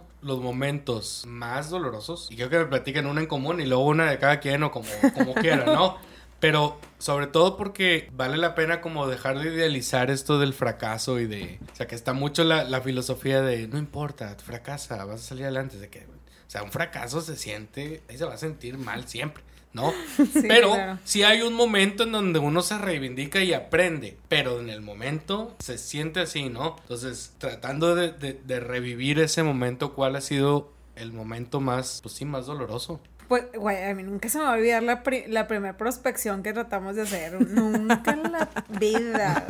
Bien chingón. Imagínate, Nancy, de que no, pues ya tenemos hasta tus tarjetitas de presentación a darle. No tenemos más que un cliente. y de que no, sí que quieren, no, pues le vas a administrar bodegas, ya ni me acuerdo. Y de que, ah, no sé. voy y yo le vendo. Yo tengo un problema con el no. No me gusta, o sea, yo, yo, me, yo me considero muy mal en las ventas, aunque me han dicho que soy muy buena. Yo, la verdad es que digo que no porque me causa mucho conflicto el no El rechazo. El rechazo. Me- y, y esta persona, pues imagínate, Nancy, ¿no? Llega con su otra compañera y de que sí, vamos a venderle, vamos a ofrecerle. Y llego y, güey, me fue la chingada. De que me empezó a cuestionar y yo, "Ah, ah", y de que, bueno, pero yo no tengo edificios, tengo bodegas. Y yo, pues también te las administro. Y de que, ah, bueno, pero tengo, no me acuerdo, una plaza comercial que no sé cómo está distribuida. Y yo, pues también le hago. Me dice, bueno, pues ya te analicé, pero no me encanta que me quieras decir que te encargas de todo porque realmente una persona tiene que tener un enfoque. Si esta persona, te- o sea, dedícate a una cosa. No me vengas y me digas que me vendes y me administras todo porque, me no- o sea, a mí no me sirves así. Güey. O sea, te a Salí. torear así de. Salí, llora. No me acuerdo por qué esa vez no pudiste acompañarnos, no me acuerdo. Vuelvo a lo mismo que en un principio dije, sí, dice la de las relaciones públicas, a mí eso no se me da. pues ese, ese fracaso, o sea, a mí sí me dolió. O sea, sí, fue así de que salí súper desanimada y yo, no, está horrible, no, o sea, no. No voy a poder lograr más. No, se me cayó el mundo. Así de que llegué, le lloré a Cindy, le conté, le dije, este es un desgraciado, ¿cómo se le ocurre? Pero después dices, realmente, que volvíamos al principio también, de que realmente, pues el hombre me, a- al final del día me sirvió. Me dijo, güey, enfócate, no me digas que vienes y me administras un árbol de manzanas, mejor dime que administras edificios de departamentos. Y si puedo ser tu cliente, pues fregón. Si Claro. no, te recomiendo, ¿no? Entonces yo creo que es una de las cosas que en Vitium más me, me ha ganchado. El, el que me digan que no, y ese, ese es un no que no se me olvidar, y lo voy a encontrar y le voy a, y le voy a administrar y voy a decir, hola, soy yo renovada, ¿no? Sí. Y ahora O sí ya sé vender. esto. Y ya sé vender, mucho gusto, ¿no? Pues, Fíjate, y qué, qué importante también este, reflexión, ¿no? O sea, porque en el momento puede que te haya derrumbado, ¿no? sí, fue horrible. Pero pues de, ahí salió el, ok, ¿no? O sea, como el aprendizaje Tiene de... un punto. Sí, sí, pues de sí enfocarse. Y luego resulta que, que luego los peores clientes son nuestros mejores maestros. Exacto. Entonces... Le aprendí, la ese verdad. Eso estuvo interesante. Sí. Pero eso te tocó nada más a ti. Sí. Sí, entonces Cindy, ¿cuál ha sido tu momento más doloroso? Fíjate que No necesariamente en Vitium, puede ser de algún otro. Digo, en Vitium tengo uno muy reciente. Te digo, pues Nancy y yo nunca queriendo sacrificar el otro sueldo y siempre estando a medias. Igual uno de los clientes nos, nos puso que sentía el servicio súper malo, que no estábamos aportando nada al proyecto. Y fue el momento en el que también me sacudió de decir, sí es cierto, o sea, tanto que me ha costado crear Vitium, tanto que me ha costado generar nuevos clientes, tanto que nos ha costado tener clientes satisfechos. Y aparte este era un nuevo cliente que veníamos recomendadas. Entonces leo su correo de, total desagrado y total decepción y fue una sacudida para mí y creo que fue una de las cosas que también me, me impulsaron a decir, pues basta, o sea, tengo que estar al 100 porque ya no, o sea, antes era dos proyectos y pues claro, podíamos manejar todo a la vez, ¿no? El trabajo y los dos proyectos, pero cuando nos hicimos cinco proyectos empezó a pasar esto, que los clientes ya no les estábamos, ya no nos dábamos abasto para dedicarles el tiempo y entonces, lejos de tener encuestas de que todo está súper bien, son súper buenas, leer un correo de un cliente, decir, siento que no están aportando nada. y Ajá. ajá, o sea, para mí me sacudió y, y fue un, un momento en el que dije, tenemos que actuar rápido, porque, Claro. porque aparte era un cliente que veníamos recomendadas, entonces iba a regresar la retroalimentación de que, oye, la gente que recomendaste, No jala. no. Claro. Entonces, lejos de, de doloroso, pues fue más como una sacudida de aquí hay un foco rojo y, y ya no estoy pudiendo con todo y necesito soltar algo. Y pues obviamente iba a hacer el trabajo, ¿verdad? Totalmente.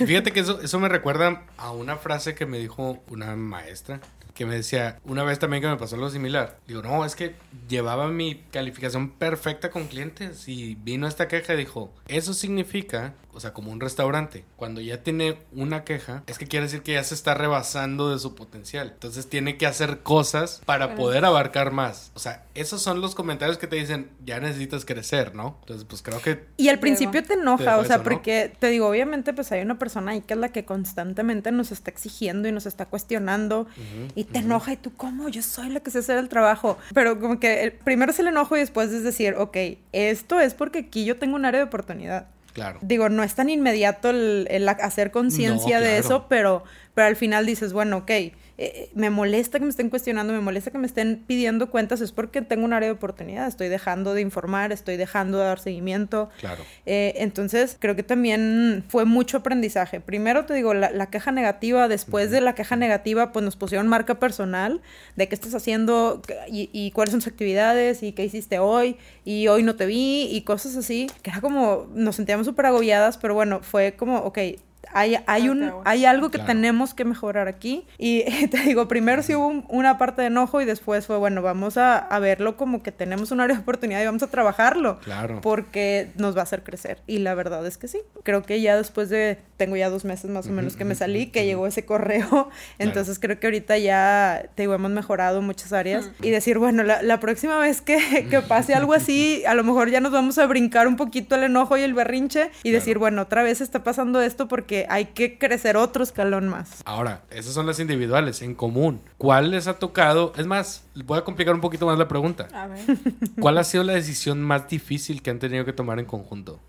Más difícil que hemos tenido que tomar en conjunto. Sí, que les ha costado ahí estar sentadas ahí platicando y un buen rato y sí, y no, ir y venir, Pues no sé. yo creo que esa, te digo, el, el quién se salía primero porque el consultor que contratamos nos presionaba demasiado. Digo, igual, para crecer, ¿verdad? Nos cuestionaba, nos presionaba, nos regañaba y la verdad creo que hizo un muy buen trabajo de, de meternos ese chip comercial de vender, vender, vender. Y era una presión de quién. ¿Quién va a saltar? ¿Tú o tú? ¿Tú o tú? ¿Tú o tú? Sí, porque y- realmente es a lo que más le hemos dedicado tiempo, Y de fue- pensar quién de las dos sale, o sea... O sea, hubo momentos de demasiada tensión. De que, bueno, ya, o sea, salte. No, es que, espérame, lo estoy pensando. Entonces, bueno, me salgo yo. No, no, no, me voy a salir yo. Y fue como, creo que, creo que esa fue la decisión más. Y sobre todo porque teníamos la presión de este consultor, que le estábamos pagando aparte Claro. un dineral, de que, pues, para que sirva, ¿verdad? Y la No, verdad y aparte es que, teníamos el miedo, o sea, el, la tem- o sea, el temblar pues de quién salió o no, es de que ese proyecto que te decía Cindy de que hoy está ahí en cañón porque se quejaba y así, si ese proyecto nos decía, ¿sabes qué? Ya no quiero que Vitium administre, era resultado a no tener un ingreso de X cantidad Y pues y no te iba a poder retroceso. pagar. No, y aparte no te puede pagar. No, aparte. claro. Entonces por eso estábamos de que no, te- no, porque luego si no, no nos- ya no nos contratan, no te va a poder pagar, mejor no te salgas. Pero luego si sí nos quiere seguir pagando y yo no me salgo, se va a seguir quejando.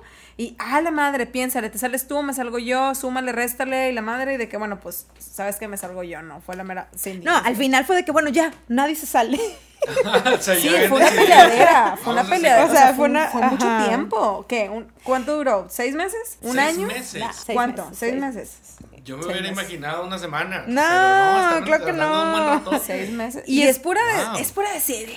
No, es que te digo, pues tenemos compromisos que cumplir económicos Claro. y obviamente te digo, como dice Nancy, el estar en Vitium, si un día un proyecto no paga, primero se paga la nómina, antes que nuestro sueldo. Entonces, ahorita ley, ya no es, el sueldo seguro. Y porque es- su sueldo es relativamente nuevo también. O sea, es un concepto que van manejando nuestro sueldo es significativo. Sí, claro. O sea, realmente eso es que muchas veces creen de que, ay, no eres emprendedor, te vas a pagar 50 mil pesos, sí, porque eres el director No, y la o madre. chavas que entrevistamos a veces, ¿verdad? Sí, que llegaban de ¿Cuál es tu aspiración? 50 mil pesos. y Güey, no los gano que- ni yo como directora, empresaria, dueña y de que decimos, güey, qué pedo, está pidiendo 50 No, mil hay pesos. empresas que lo pagan, pero somos una pyme en crecimiento, todavía no podemos. Sí, le decía, muy apenas Claro. te puedo pagar tipo el kilo de frijoles, güey, eso me está pidiendo 50 mil pesos, o sea, y nos cagamos de risa, o sea, Sí, de que, güey, sorry con respeto, pero no, no. Entonces ahorita eh, lo que dice Cindy es, o sea, al final del día él sabe, quincena, pum, nóminas, proveedores, y yo no le fallo a ningún proveedor y no le fallamos a ningún colaborador. Pero ella sabe, yo sé,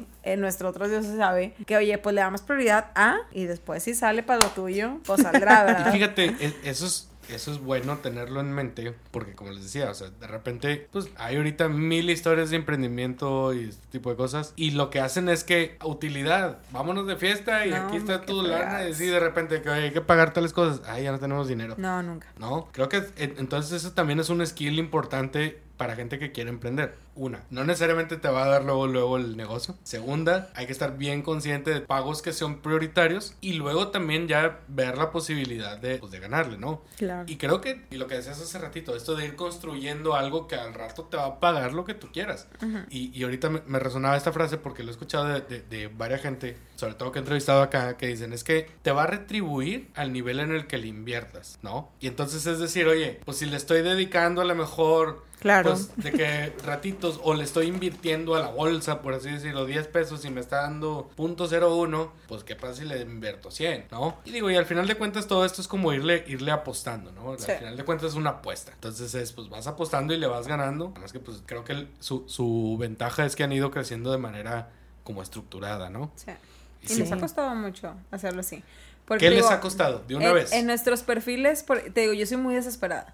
Muy ¿Y desesperada. cómo le has hecho para aguantar estos cuatro Pues, años? Me ha costado, Porque- porque yo te digo, yo con Cindy es de que, güey, eso quiero crecer, güey, eso quiero que ingreses, o sea, más ingresos, güey. Y de que Cindy, Nancy, paciencia, paso a paso. Y yo, güey, no, no me pidas paso a paso, sí, paciencia. sí son como el yin y el yang, ¿no? No, O güey, sea. horrible, horrible. Es que me dan ganas de agarrarle de los chinos para que no, para que no nos vean. Tiene una cabellera así de chinos, de que agarrarle de los chinos, güey, así de que cachetada, así de que, güey, ¿cómo me pides paciencia? O sea, soy muy desesperada. Y sí, Cindy es de que, dale, dale. Es que yo soy más de pasos firmes, porque también le digo, ¿para qué quieres 50 clientes si no vas a poder atender 50 clientes? Sí está muy bonito crecer, pero hay que crecer estratégicamente e inteligentemente, porque luego también Nancy es de que, oye, este proyectito y este otro y este otro, y yo, sí, pero no, o sea, piensa, ubicación geográfica, yo te digo, yo soy muy analítica, entonces veo pros, contras y digo, no, este no, pero ¿por qué no? Y que, y que aquí, acá, y- bueno, ¿tú lo vas a hacer? No, ah, bueno. Sí, sí, sí. Entonces, es un complemento. Ujú, Buenísimo. En estos cuatro años, ¿cuáles han sido las mayores satisfacciones? Tanto individuales como en conjunto. ¿Cuáles son? Mi mayor satisfacción es dar empleo. Me emociona mucho ver o saber que hay una persona que se despierta y dice que voy a ir a trabajar porque tengo que pagar, comprar, dar, etc. etc. O sea, porque digo, le damos trabajo a, a familias. Ujú, Eso me motiva mucho, me llena de, o sea, es una satisfacción bien padre. Y saber que si podemos seguir metiendo más, o sea, haciendo más proyectos, doy más trabajo y eso me, me- no sé, me emociona muchísimo. Me, me, me encanta. ¿Se Es- puede decir que es tu motor? ¿Es uno de los motores? es uno de mis motores. Ujú. Eh, mi segundo motor es mi, mi familia. O sea, Claro. me encanta, por ejemplo, Riquitone, te digo, mi, mi niño de seis años es de que él cree que trabaja en Vitium, ¿no? Entonces, de que a veces que estamos los dos en el laptop y de que, ah, no, sí, sí, yo estoy revisando no sé qué, y cómo se escribe esto, y yo no, pues así, que de hecho le decía a Cindy que ayer me renunció, se enojó conmigo y me dijo, ya no quiero trabajar en Vitium inmobiliaria, no sé qué me dijo, yo de que pues ya no trabajes en Vitium inmobiliaria, estaba muerta de la risa. Entonces, saber, mi otro motor es saber de que si Vitium crece, esto es algo para mi familia, o sea, para mis hijos, ¿no? Tengo dos niños. Inclusive una de las cosas que le digo a Cindy, cuando yo, me- si yo me iba a morir antes de, encárgate que Vitium le dé a mis hijos los estudios y con eso puedo seguir desde el cielo, yo bien segura que me voy al cielo, diciéndote muy bien, Cindy, muy bien, ¿no? Entonces, si me preguntas, te digo, el, el darle trabajo a, a mis colaboradores, a mi equipo, a más gente, mi familia, son mis primeros dos motores. Cindy.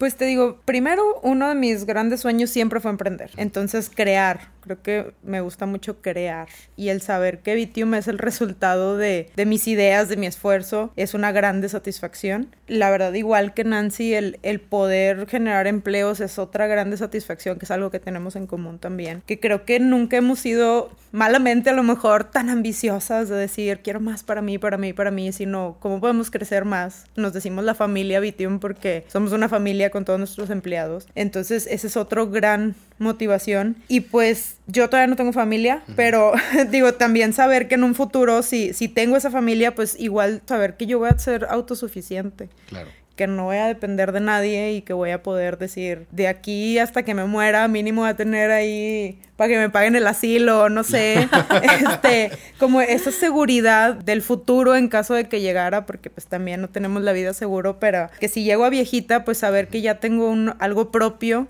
de lo que yo puedo echar mano, ¿verdad? Sin, sin necesidad de pedirle al gobierno o esas cosas. Claro. o de Siempre esperar he tenido esa que... idea, siempre. Sí, siempre. o esperar de que, oiga, a ver si me mantiene el gobierno, Sí, a a ver ver. si me mantiene el ver qué marido, a ver, quién me mantiene. Sí. A mi jamás, papá no le gusta esto, siempre me jamás ha he dicho. tenido como que, que alguien me mantenga, sino decir, yo puedo crear y ser autosuficiente y esa es mi satisfacción. Y, y realmente disfruto muchísimo lo que hacemos. Y algo que se me estaba escapando, y ya para ir cerrando también creo que vale la pena. ¿Cómo se conecta lo de ciencias políticas Ay, no te podía pasar eso. ¿verdad? con la, con, con la administración inmobiliaria? Híjole. De Como que ese paso forma. de la muerte y como Estu- que no me da. Bueno, Y la, carrera es relaciones internacionales. La carrera de Relaciones Internacionales Bueno, pero- con ajá. acentuación a y sin de comercio exterior y aduanas. Y yo, la verdad, cuando llegué a esa carrera, yo presenté en ingeniería, entré a medicina y terminé en ciencias políticas. Porque una amiga mía iba a entrar ahí y me metí con ella. y Entonces, dijiste, suena, va. Porque me dijo, no, es que ahí es por- porque puedes estudiar muchos idiomas. Ah, pues está padre, a mí Venga me gustan los idiomas. Y realmente, sinceramente, cuando entré a la carrera no tenía idea de qué iba a hacer con mi vida.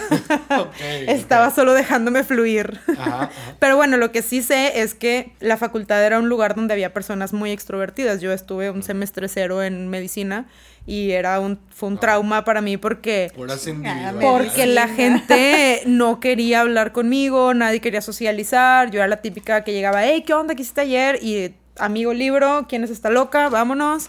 Entonces, yo sí, le dije a mi fue mamá. medicina en la uni, ¿no? Sí, le dije yo no quiero pasar mis mejores años de mi vida en ese lugar donde nadie quiere ser mi amigo. Claro. Y, y cuando fui con mi amiga a inscribirme a políticas, eh, éramos diferente letra, entonces me tocó ir sola, de, de letra del apellido. Y estaba ahí ordenando mis papeles y llegaron unas personas allá a la banquita. ¿Y qué onda, amiga? Ayer es un nuevo ingreso. Y yo, ¡Ah! de aquí soy. Alguien está socializando conmigo. Esta es mi carrera, esta es mi facultad. O sea, realmente lo que quería era hacer relaciones. Claro. Ahí está, Este, relaciones públicas. Yo creo que esa fue la única cosa que me motivó a estar en esa carrera. Pero bueno, eh, es una carrera creo que muy global y me ayudó en muchos sentidos. Ay, güey. Vale. No sé qué entonces, responder. ¿Cuál fue tu historia? No, pues mira. yo estudié. Porque fue Ay, la administración ¿qué? de hoteles y eso. Es que yo estudié técnica en administración en turismo, el Ajá. Álvaro Obregón, claro, famosísima. Entonces, de ahí. Mundialmente reconocida. Es que yo tuve un conflicto porque yo, yo quise ser estilista. O sea, mi punto, yo quiero ser estilista. Ok. Yo quiero ser estilista. Y mi papá de que claro que no va a ser estilista. Y yo, claro que sí. Y de que no es que, si me escucha algún estilista, sorry, pero así es mi papá. De que es que estilista no es una carrera. Y yo, claro que sí. Y de que, mira, vamos a hacer algo. O sea, estudia una carrera y ya después eres estilista. Y yo, De hecho, entrevistamos aquí en, en el podcast a Paula Jasso. Precisamente uno de los mitos a los que le dio vuelta fue ese. Pues bueno, yo de que le escuché a mi papá y fue así de que, bueno, va, que quiere.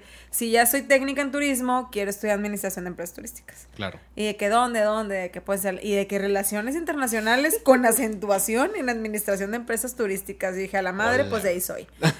Entonces, pues ya me metí ahí, que pues realmente turismo, si me preguntas, híjole, pues no. pues no, la verdad es que no se arma, pero pues administración, ahí la dejamos. ¿no? Claro. Entonces, pues de ahí. Y estudié estilista, claro que sí, soy estilista también, pero ejerceré después. Sí, sí por lo pronto fue, es un buen hobby. sí. Es un buen proyecto, ¿no? Así es. Pero bueno, eso fue lo que estudiaron, chido, se graduaron. Ajá. ¿Cómo se da esta parte? Entiendo que fue por el trabajo que, que entraste tú, Cindy. De este de, pues ahora estamos en la administración inmobiliaria, vente para acá, ¿no? Pero entonces, ahí cómo fue la, la, la decisión de decir, o sea, esto sí es lo nuestro, ¿no? Por así decirlo. O y no sé si fue ese pensamiento, nomás empezó a dar de manera muy natural. ¿Cómo fue ese, Yo sí me lo he ese proceso? preguntado. Pues mira, tío, yo, Pues yo, ese es el momento de responderlo. Sí, sí, sí. yo estaba en, en esta... Trabajaba en Ferrari. Ujú. Y madre. tenía demasiada... No, no, si nos escuchan, ya los mencionamos, nomás pasen el patrocinio, digo, sin broncas. Uy, no, no patrocina, pero Vale. bueno. Tenía demasiado tiempo libre ahí. O sea, mi trabajo era la administración de la agencia, pero pues ya te imaginarás, se vendía un carro al mes y los mantenimientos eran cuatro al mes. Claro. Entonces, mi trabajo era meramente calentar la silla, hacer acto de presencia. Y ahí fue cuando te digo que tenía mucho tiempo libre y emprendí una comercializadora. Y me empezó a ir súper bien. La verdad es que era, yo creo que ganaba más de la comercializadora que mi sueldo en Ferrari. Órale. Pero pues los complementaba. Obviamente en Ferrari tenía el seguro social y esas cosas. Truena este negocio porque no tenía bases sólidas y yo siempre soy una persona muy activa. Entonces dije, ok, podía sobre, sobrellevar el trabajo de Ferrari porque hacía dos cosas a la vez, pero tenía siete horas libres y tengo que confesar que me puse a jugar Candy Crush y decía, no puedo estar jugando Candy Crush todo el día, tengo que ocupar mi tiempo en algo más productivo. Y fue como dije, bueno, voy a buscar un trabajo, pero no un trabajo por decir a ver qué sale, sino algo que me llame la atención.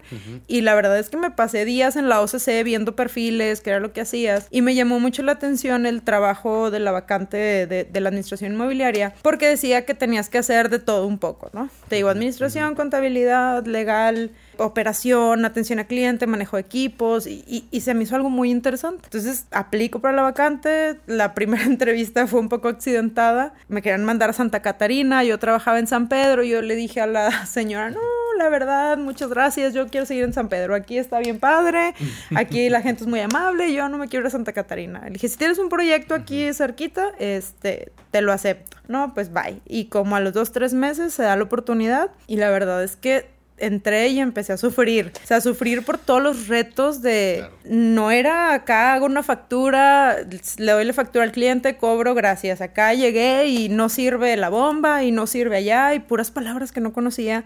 Pero bueno, a mí siempre me ha gustado mucho aprender. Soy una persona que me encanta aprender de todo. Entonces, pues ahí viene el plomero. Y ahí estaba yo pegada y por qué es esa bomba y para qué es esa válvula y para qué sirve y cómo se llama y, y por qué se descompuso y después con la azotea, oye, está metiendo el agua y ahí andaba arriba la azotea. Y por qué se infló la imper y por qué eres el metió la... Entonces eran días larguísimos, dificilísimos, pero decía, bueno, todo el tiempo estoy ocupada y todo el tiempo estoy aprendiendo.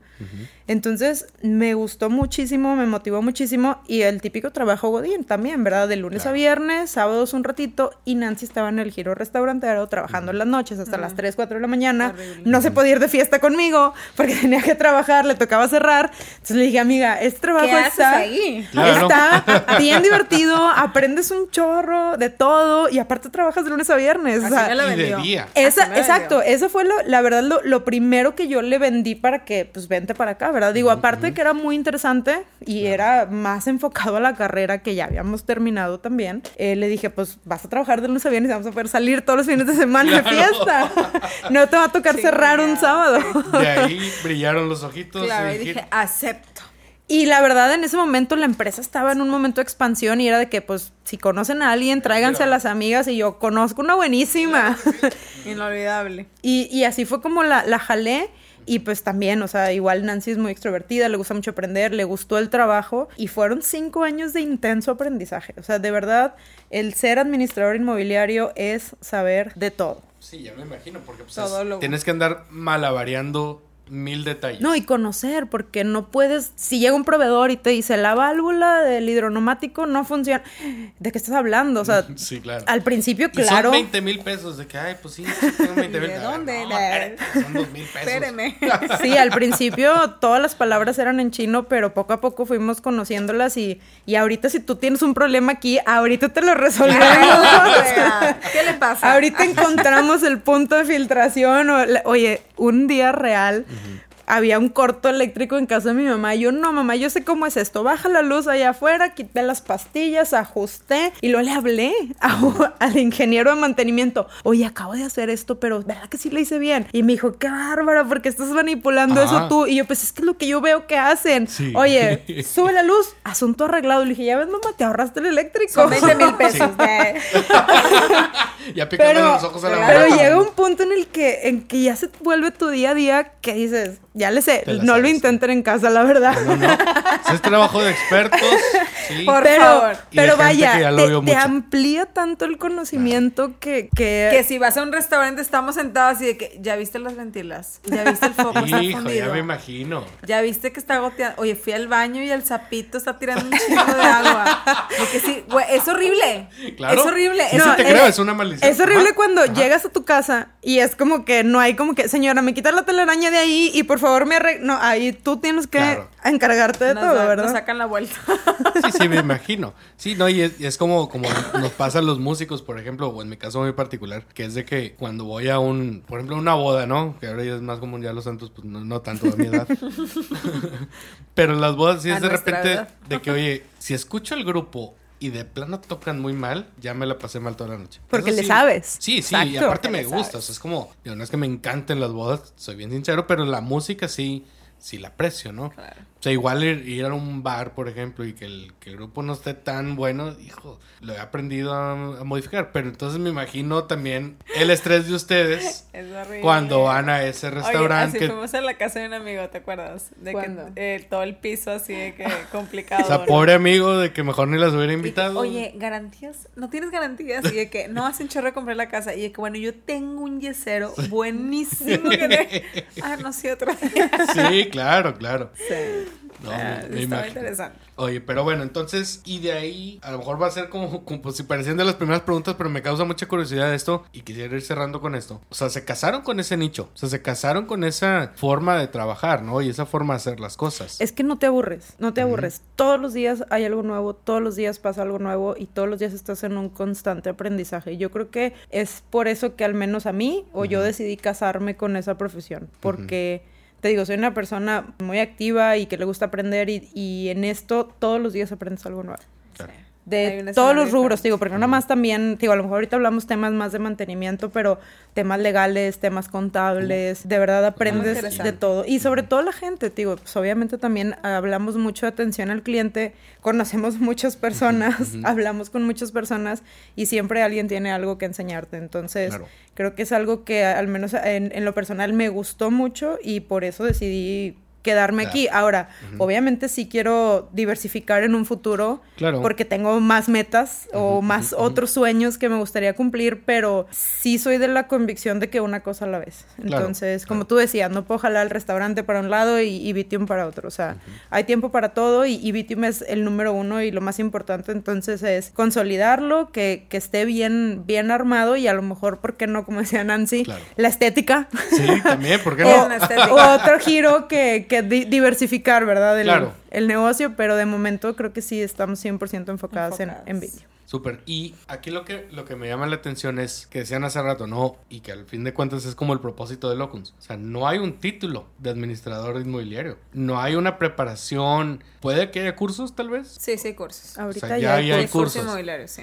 Pero cuando ustedes empezaron, no. Es que también Eh, el pues boom mejor, de pero- edificios en Monterrey tiene poco. No tienen ni 10 años. 10 años más o menos, pudiera ser. Me estoy tratando de acordar, pero sí, o sea, las plazas comerciales, pues sí, tienen como Sí, 10 sí. años. Que ahorita ya. Pero el boom se cae tiene una unos casa y- 7, 8 años que, Sí. que se empezó a llenar de edificios. Monterrey. Sí, sí, por- y viene un boom mucho más fuerte porque esto del crecimiento vertical, Vertical. ¿no? Sobre todo, me asombraba la otra vez que veía un proyecto acá de la avenida Madero, de la calzada Madero, que la van a reestructurar toda. y la Claro. Hay muy buenos proyectos ahí. padre. ¿eh? Sí, Sí. y muchos edificios, entonces eh, tienen buen, bu- Buen buena oportunidad de y negocio, la ¿no? verdad hay mucho, mucho, mucho por aprender y por hacer en el tema de vivir o la cultura de vivir en condominios. Claro. Yo creo que es un reto que tenemos Ya después nosotros. platicaremos, Carlos. Nosotros Sí, como claro, Vitium, claro. el- la cultura de vivir en comunidad, de seguir reglas, que creo que los mexicanos no somos muy buenos Está con eso de las reglas. Nada.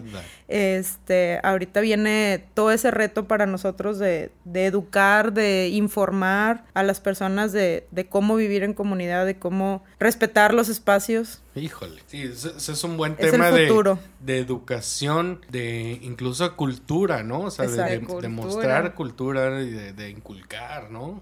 En, en muchos casos va a ser, va a Y ser es lo más muy interesante. padre, ¿eh? la verdad es muy padre. Hemos, estamos, tenemos la oportunidad de estar en condominios eh, residenciales donde hay una comunidad muy bonita. O sea, la gente se cuida, se conoce, convive, pero es un edificio que tiene 10 años de ser un edificio. O sea, el reto es para los nuevos edificios.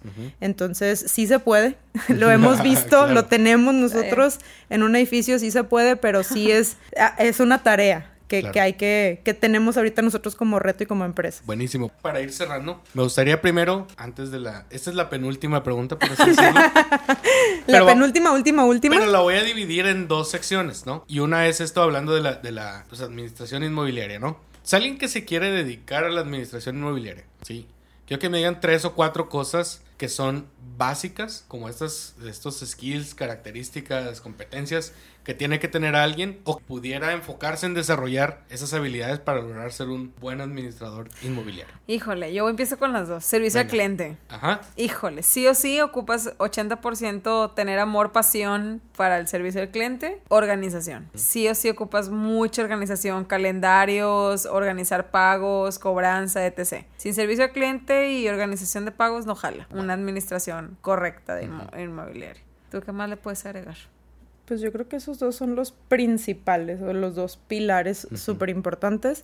El gusto por los números. O sea, manejas muchos números. O sea, alguien que diga, yo los números estoy peleada con ellos, pues entonces creo No que la administración en general no es para ti. Pero en el tema de administración inmobiliaria llevas muchos números, llevas muchas bitácoras, llevas muchas estadísticas de todo. Entonces, sí es importante que, que si no lo sabes, los estudios para poder ser un, un buen administrador y llevar en orden tu contabilidad. Mm, ¿Sentido de urgencia? Sentido de urgencia. Yo creo que la toma de decisiones. Ajá. Hay gente que no le gusta tomar decisiones. Eso sí. Y cuando eres un administrador, tú tienes que tomar la decisión sí o sí. Claro. Porque tú eres el líder. O sea, se cayó un trabajador en el estacionamiento y va al guardia y te dice, ¿qué hacemos? Y tú tienes que tomar la decisión. Acción Le hablo a la ambulancia, no lo muevas, haz esto, haz lo otro, etcétera, etcétera. Se acaba de quebrar un vidrio en no sé qué. Todos van a acudir a ti. ¿Qué hacemos? Se atoró el elevador. ¿Qué hacemos? Entonces tienes que ser una persona con sentido de urgencia y con la capacidad de tomar decisiones y decir, este es el procedimiento a seguir. Eh, no tenerle miedo a, a, a- A a- a decidir. ser la responsable de tomar esa decisión. De acuerdo. Porque sí nos ha tocado que incluso también colaboradoras que no, no, no, no, y, y- y le habla a todo el mundo y resuélveme y resuélveme y no, o sea, tú tienes que resolver todo lo que pasa en tu edificio. Entonces es una habilidad muy importante que debes de tener para poder estar al frente de la operación inmobiliaria. Buenísimo. Pues bueno, ahora sí, para cerrar, Nancy y Cindy, muchísimas gracias por darse el tiempo de, de venir acá a Locuns. Para mí ha sido un, un episodio, la verdad, muy padre. Creo que hay muchas reflexiones que se pueden sacar de aquí. Sobre todo esto, vuelvo a insistir en el tema de, pues, agarrar como este, este nicho de lo que te gusta, que te apasiona. Pero no, no con esa pasión filosófica de qué bonito y de idealizar, ¿no? Sino de tomar el control y decir, órale, Claro, va, ¿no? Llevarlo a cabo. Sí, y, y sobre todo también creo que esta parte de, de- de alimentarse entre la sociedad, ¿no? O sea, esto de ser socias, ¿no? Este amor por el proyecto, las ganas de crecer y es decir, pues aquí estamos para echarle, ¿no? Y apenas van cuatro años y pues supongo que en un año más nos estaremos sentando por acá para ver cómo van, Dios ¿no? quiera, sí. Y entonces, pues bueno, ya para que nos haya seguido el hilo hasta acá y, y siga escuchando todavía, pues ahora sí para cerrar con este tema de, emprendimiento sobre todo, ¿no? Que ustedes ya lo, ya lo están viviendo. O sea, ya no es el idealizar ese restaurante de nopales o ese, esa... Estética. Sí, Nancy, o la si nos roban la idea, será tu culpa. Sí, No, va a ser culpa de Carlos por No, publicarlo. le vamos a poner blip a cada, cada que digan. No, Restaurante bien. No, yo la tengo apuntada por aquí, pero bueno. Y al rato Carlos Sí, se sí. enfriega los nopales, chilaquiles de nopales, vámonos. Y así de que en el barrio antiguo, ¿no? Y aquí a la vuelta del estudio y todo. Oigan, a- sobre todo hablando de, de este tema de, de emprendimiento, yo creo que ustedes ya lo están viviendo y ya se están convirtiendo en empresarias. O sea, porque ya es una evolución. O sea, el emprendedor, hay, hay ciertas etapas, no nos vamos a poner teóricos ahorita, pero es el entusiasta y luego bla, y luego ya el, el que, es, el que es empresario, ¿no? Entonces ustedes ya son empresarios ahorita. ¿Sí se consideran así? Sí, Ok. ya nos consideramos empresarios. Ahora, creo que vale mucho la pena también reforzar este tema de, de que son mujeres emprendedoras. Y ese no es un tema tan, tan sencillo. No. Ya lo decías hace ratito, ¿no? O sea, esto de, oye, la gente desconfía hasta cierto punto porque te quiere ver bien y te quiere proteger y pues te tiene un trabajo y demás. Pero a ustedes pues les han ayudado muchas cosas que ya nos platicaron durante todo el episodio, como a sacar adelante, ¿no? Pero haciendo una síntesis, así, ¿cuáles serían las, las tres cosas de cada una de ustedes que le dijeran a esas mujeres que quieren emprender? Que hagan qué, que digan qué, que piensen qué, qué, qué les sugerirían. La verdad, no, no tocamos ese tema, fíjate, de, de lo difícil aparte de ser mujer en el mundo de los negocios. Ay, sí. Pues de una vez, general. platíquenos. No vas tarde. No, no, no, de una vez antes de cerrar. Digo, entonces, no, no, no, y para cerrar, para cerrar, la verdad, sí ha sido difícil eh, estar en salas de juntas con ocho personas, que la mayoría son hombres, bueno, todos son hombres, ingenieros, abogados, licenciados, directores, y que llegues tú y les quieras decir, oye, esta es la forma de trabajar, oye, estas son las reglas, oye, este es el proceso. Muchas veces te enfrentas con miradas de, ¿tú quién qué eres? ¿Tú qué sabes? ¿Qué me vas a decir tú a mí? ¿Cómo que una mujer me va a mandar? Y pues tienes que apechugar. este, pues obviamente sí te sientes de repente mal y dices, híjole, o sea. Que más, eh, perdón por la, la precisión, pero más que pechugar es más como imponerte, ¿no? Pues digo, te pega O sería- emocionalmente, o sea, sí, Ajá. sí hay una sensación de, pues, de, de que te sientes, porque me estás haciendo menos, o sea, somos iguales, pero. Pero, pues, así es, la verdad, digo, no, no hay muchas, ahorita sí, pero no hay muchas mujeres en el negocio, en, en negocios o en comidas de negocios o en reuniones de negocios y luego de repente en el giro de la construcción igual, o sea, ingenieros, arquitectos, albañiles y tú. Yo soy la de administración inmobiliaria. Claro. Eh, muchas veces cuestionan tus afirmaciones, muchas veces eh, estás dando una junta o estás dando una explicación de un reporte de resultados o estás exponiendo un problema y literal te dicen, es que a lo mejor tú no sabes decir las cosas. este, y, y, la verdad es que digo, son tus clientes y tienes que ser profesional, pero, pero te atacan, pues, ay, a lo mejor estos son tus días. Ay. Esto es hormonal. Eh, no, sé. ¿Cómo han de calar esas frases? Híjole, y digo. Digo, de escucharlas a mí, nada más me da molestia. Simple, sí, claro. Y me hacen, me pero. O personas. Jamás lo voy a sentir así como o, o, a veces también empleados de mantenimiento de que a poco esta es mi jefa. O sea, no hay un jefe, hombre. Entonces. ¿Y cómo le dan la vuelta a eso? Pues ¿Cómo le, le, han dado la vuelta? Paciencia, prudencia. Eh, Yo realmente te vi muy seria en este tema, o sea, ahorita que empezamos este tema te pusiste más seria. Sí, eh, me gancho. Pues échale de una vez a que No, no, yo, yo soy mucho de escucha, escucha, habla si tienes que hablar. La, la verdad es que sí me causa un poquito de conflicto porque sí, en, en este ámbito inmobiliario, digo, lo platicábamos anteriormente. Sí que te decía que es mucho, hay, hay más hombre, es, es, más tema de hombre. Admiro y conozco algunas mujeres que están dentro de, de, las redes en temas inmobiliarios. Hay una sola persona que te puedo decir ahorita que ubico, porque realmente este tema lo dominan más los hombres. Entonces sí nos tratamos como que involucrar y sí somos mucho de, de como dice Cindy, de cuestionarte, de, de, decirte, imponerte, etc. Yo soy mucho de que escucho, o sea, es, ah, los escucho, los escucho, sí, sí, muy bien, muy bien y después, ahora sí expongo de que, oye, fundamentado. Yo lo que les puedo decir es de que si tú tienes la razón y le sabes, exponlo, explícalo, exprésalo. De que, ah, ok, y, y e, es, es como que mi recomendación, decir de que, güey, si le sabes, no te calles. Háblalo exprésalo. Y la, no, y la verdad es que si quieres triunfar, pues muchas veces tienes que no pelear esos temas, sino entender que es un, un tema de criterios o de algunas personas tienen ese tipo de formación y, y, a lo mejor tener la satisfacción de, de demostrarles ya con los hechos. En una ocasión estaba en una reunión con unas personas de construcción y les dije no pongan las condensadoras de los climas ahí porque van a generar goteo y condensación y va a haber aquí. ¿Tú qué sabes?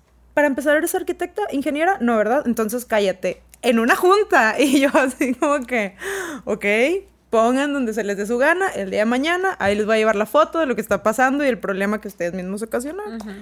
Y pues me tocó esperar, esperar, esperar hasta después decir, ah, bueno, ahí está el problema. Entonces, pero en, ese momento, tú que sabes, cállate, ni siquiera estudiaste eso y, te lo dicen. Hay personas que te lo dicen, te digo, la, la, otra vez que nos, oye, ya tratamos de hablar con esta persona y no sé, es que tú no sabes decir las cosas. Entonces, híjole eh, es nada más no, no, dejarte achicar, ¿verdad? Digo, a lo mejor tampoco caer en la provocación, pero no dejarte achicar por esos comentarios despectivos de género de tú qué me vas a venir a decir a mí, ¿verdad? O tú, tú por qué me vas a mandar a mí. Entonces, eh, para todas las mujeres emprendedoras, pues aférrense al conocimiento, demuéstrenlo con hechos y a veces toca esperar un poquito para que las cosas caigan por su propio peso, ¿verdad? Y, y demostrar con hechos que sabes que eres capaz y que puedes también a lo mejor estar al tú por tú con cualquiera de ellos, ¿verdad? Claro, buenísimo. Pues Interesante. y porque lo que estoy escuchando también es como este tema de, pues, de que te va a tocar, te va a tocar, ¿no? O sea, ese mansplaining, ese de que te digan, tú no sabes, lo de tus días, bla, bla, bla, o sea, te va a tocar. Yo creo que también lo, lo rescatable de aquí es cómo ustedes han reaccionado a eso, ¿no? O sea, porque pues ha sido eso de pues yo mantengo mi postura, dale, ¿no? Que tiene que ver con esto. Y con mucha prudencia, exacto, con mucha prudencia y mesura, porque no hay otro, no hay otra forma, no, no, te puedes poner a debatir, ni, y pues digo, muchas veces son nuestros clientes, la mayoría de nuestros clientes son hombres de arriba de 55 años, que pues ah, tienen esa formación un poco más machista. Claro. Y por eso les cuesta más trabajo aceptar que, pues, una chavita me esté diciendo cómo, cómo hacer las cosas, o me esté me está explicando cómo hacer algo que a lo mejor yo sé de otra forma, ¿verdad? Claro, claro. Pero, pero sí es no desistir, no dejarte llevar por esas provocaciones, porque a veces pudieron ser provocaciones. Y peor, te defiendes y, ay, eres una histérica. Entonces, ya mejor como, bueno, guardo silencio y demuestro que la educada soy yo, ¿verdad? En esta sala. Entonces, eh, sí ha sido difícil esa parte también, o simplemente a veces comidas de negocios, la gente siempre te etiqueta de que, ay, ¿qué estás haciendo ahí con puros hombres? Pues es una comida del proyecto donde la gente va a comer porque ahí se tratan ciertos temas y, y pues tú estás en el negocio, tienes que Claro. participar en. Entonces también sí son muchos retos, la, la sociedad de repente sí te señala, pero insisto, si tú quieres lograr algo, si estás en un mundo que domina la mayoría de los hombres o lo que sea, siempre que, que tengas tu convicción bien firme y, y, pues mesura y prudencia con, con a veces esos comentarios de género. Y ahora sí, para cerrar definitivamente, creo que nos pudiéramos pasar horas aquí Uy, platicando, sí. ¿no? Sí. Porque este lo vimos por encimita nada más, pero bueno, ya lo les preguntaré. Pero para cerrar, ¿no? Me gustaría que cada, cada uno de ustedes nos dijera qué le agradeces el día de hoy a Vitium. Y con eso nos Qué vamos. bonita pregunta. Yo le agradezco a Vitium eh, las experiencias, conocimientos de manera profesional, personal, económico que me ha dado hasta el día de hoy. Sí, e- es mucho crecimiento, mucho crecimiento, muchas satisfacciones, porque digo, así como nos ha tocado tener malos comentarios a veces, también hemos tenido muy buenos comentarios, gente agradecida, desde que llegaron ustedes, todo cambió, todo para bien, entonces el que Vitium haya aportado algo bueno para ese condominio, para esa persona, a, a veces en, en título personal, creo que es una gran satisfacción el, el aportar algo bueno a la sociedad. Entonces, y pues obviamente también el, el conocimiento con, con los tropiezos que hemos tenido, que es mucho aprendizaje, pero todo para bien. La verdad es que Nancy y yo somos súper amantes de, de lectura y de cursos y de crecer. Entonces, todo lo que nos ha pasado en Vitium ha sido un crecimiento personal. Yo creo que personal más que profesional. O sea, el- lo profesional viene por añadidura, pero personal ha sido un crecimiento enorme. Y pues seguimos. Seguimos aprendiendo. No, no se termina esto. Definitivamente. Pues bueno, muchísimas, muchísimas gracias por darse este tiempo. muchas gracias. Gracias por todas las Gracias. reflexiones y los aprendizajes que nos compartieron. A y ti. pues nos vemos dentro de unos meses para ver cómo va Vitium. ¿Vale? Sí. Sí. Gracias. Perfecto. Un gusto.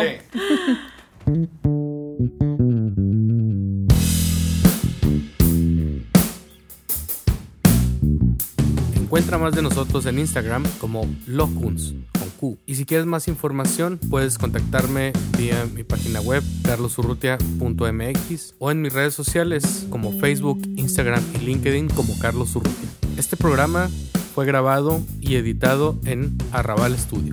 Productores ejecutivos Checo Urrutia y Carlos Urrutia.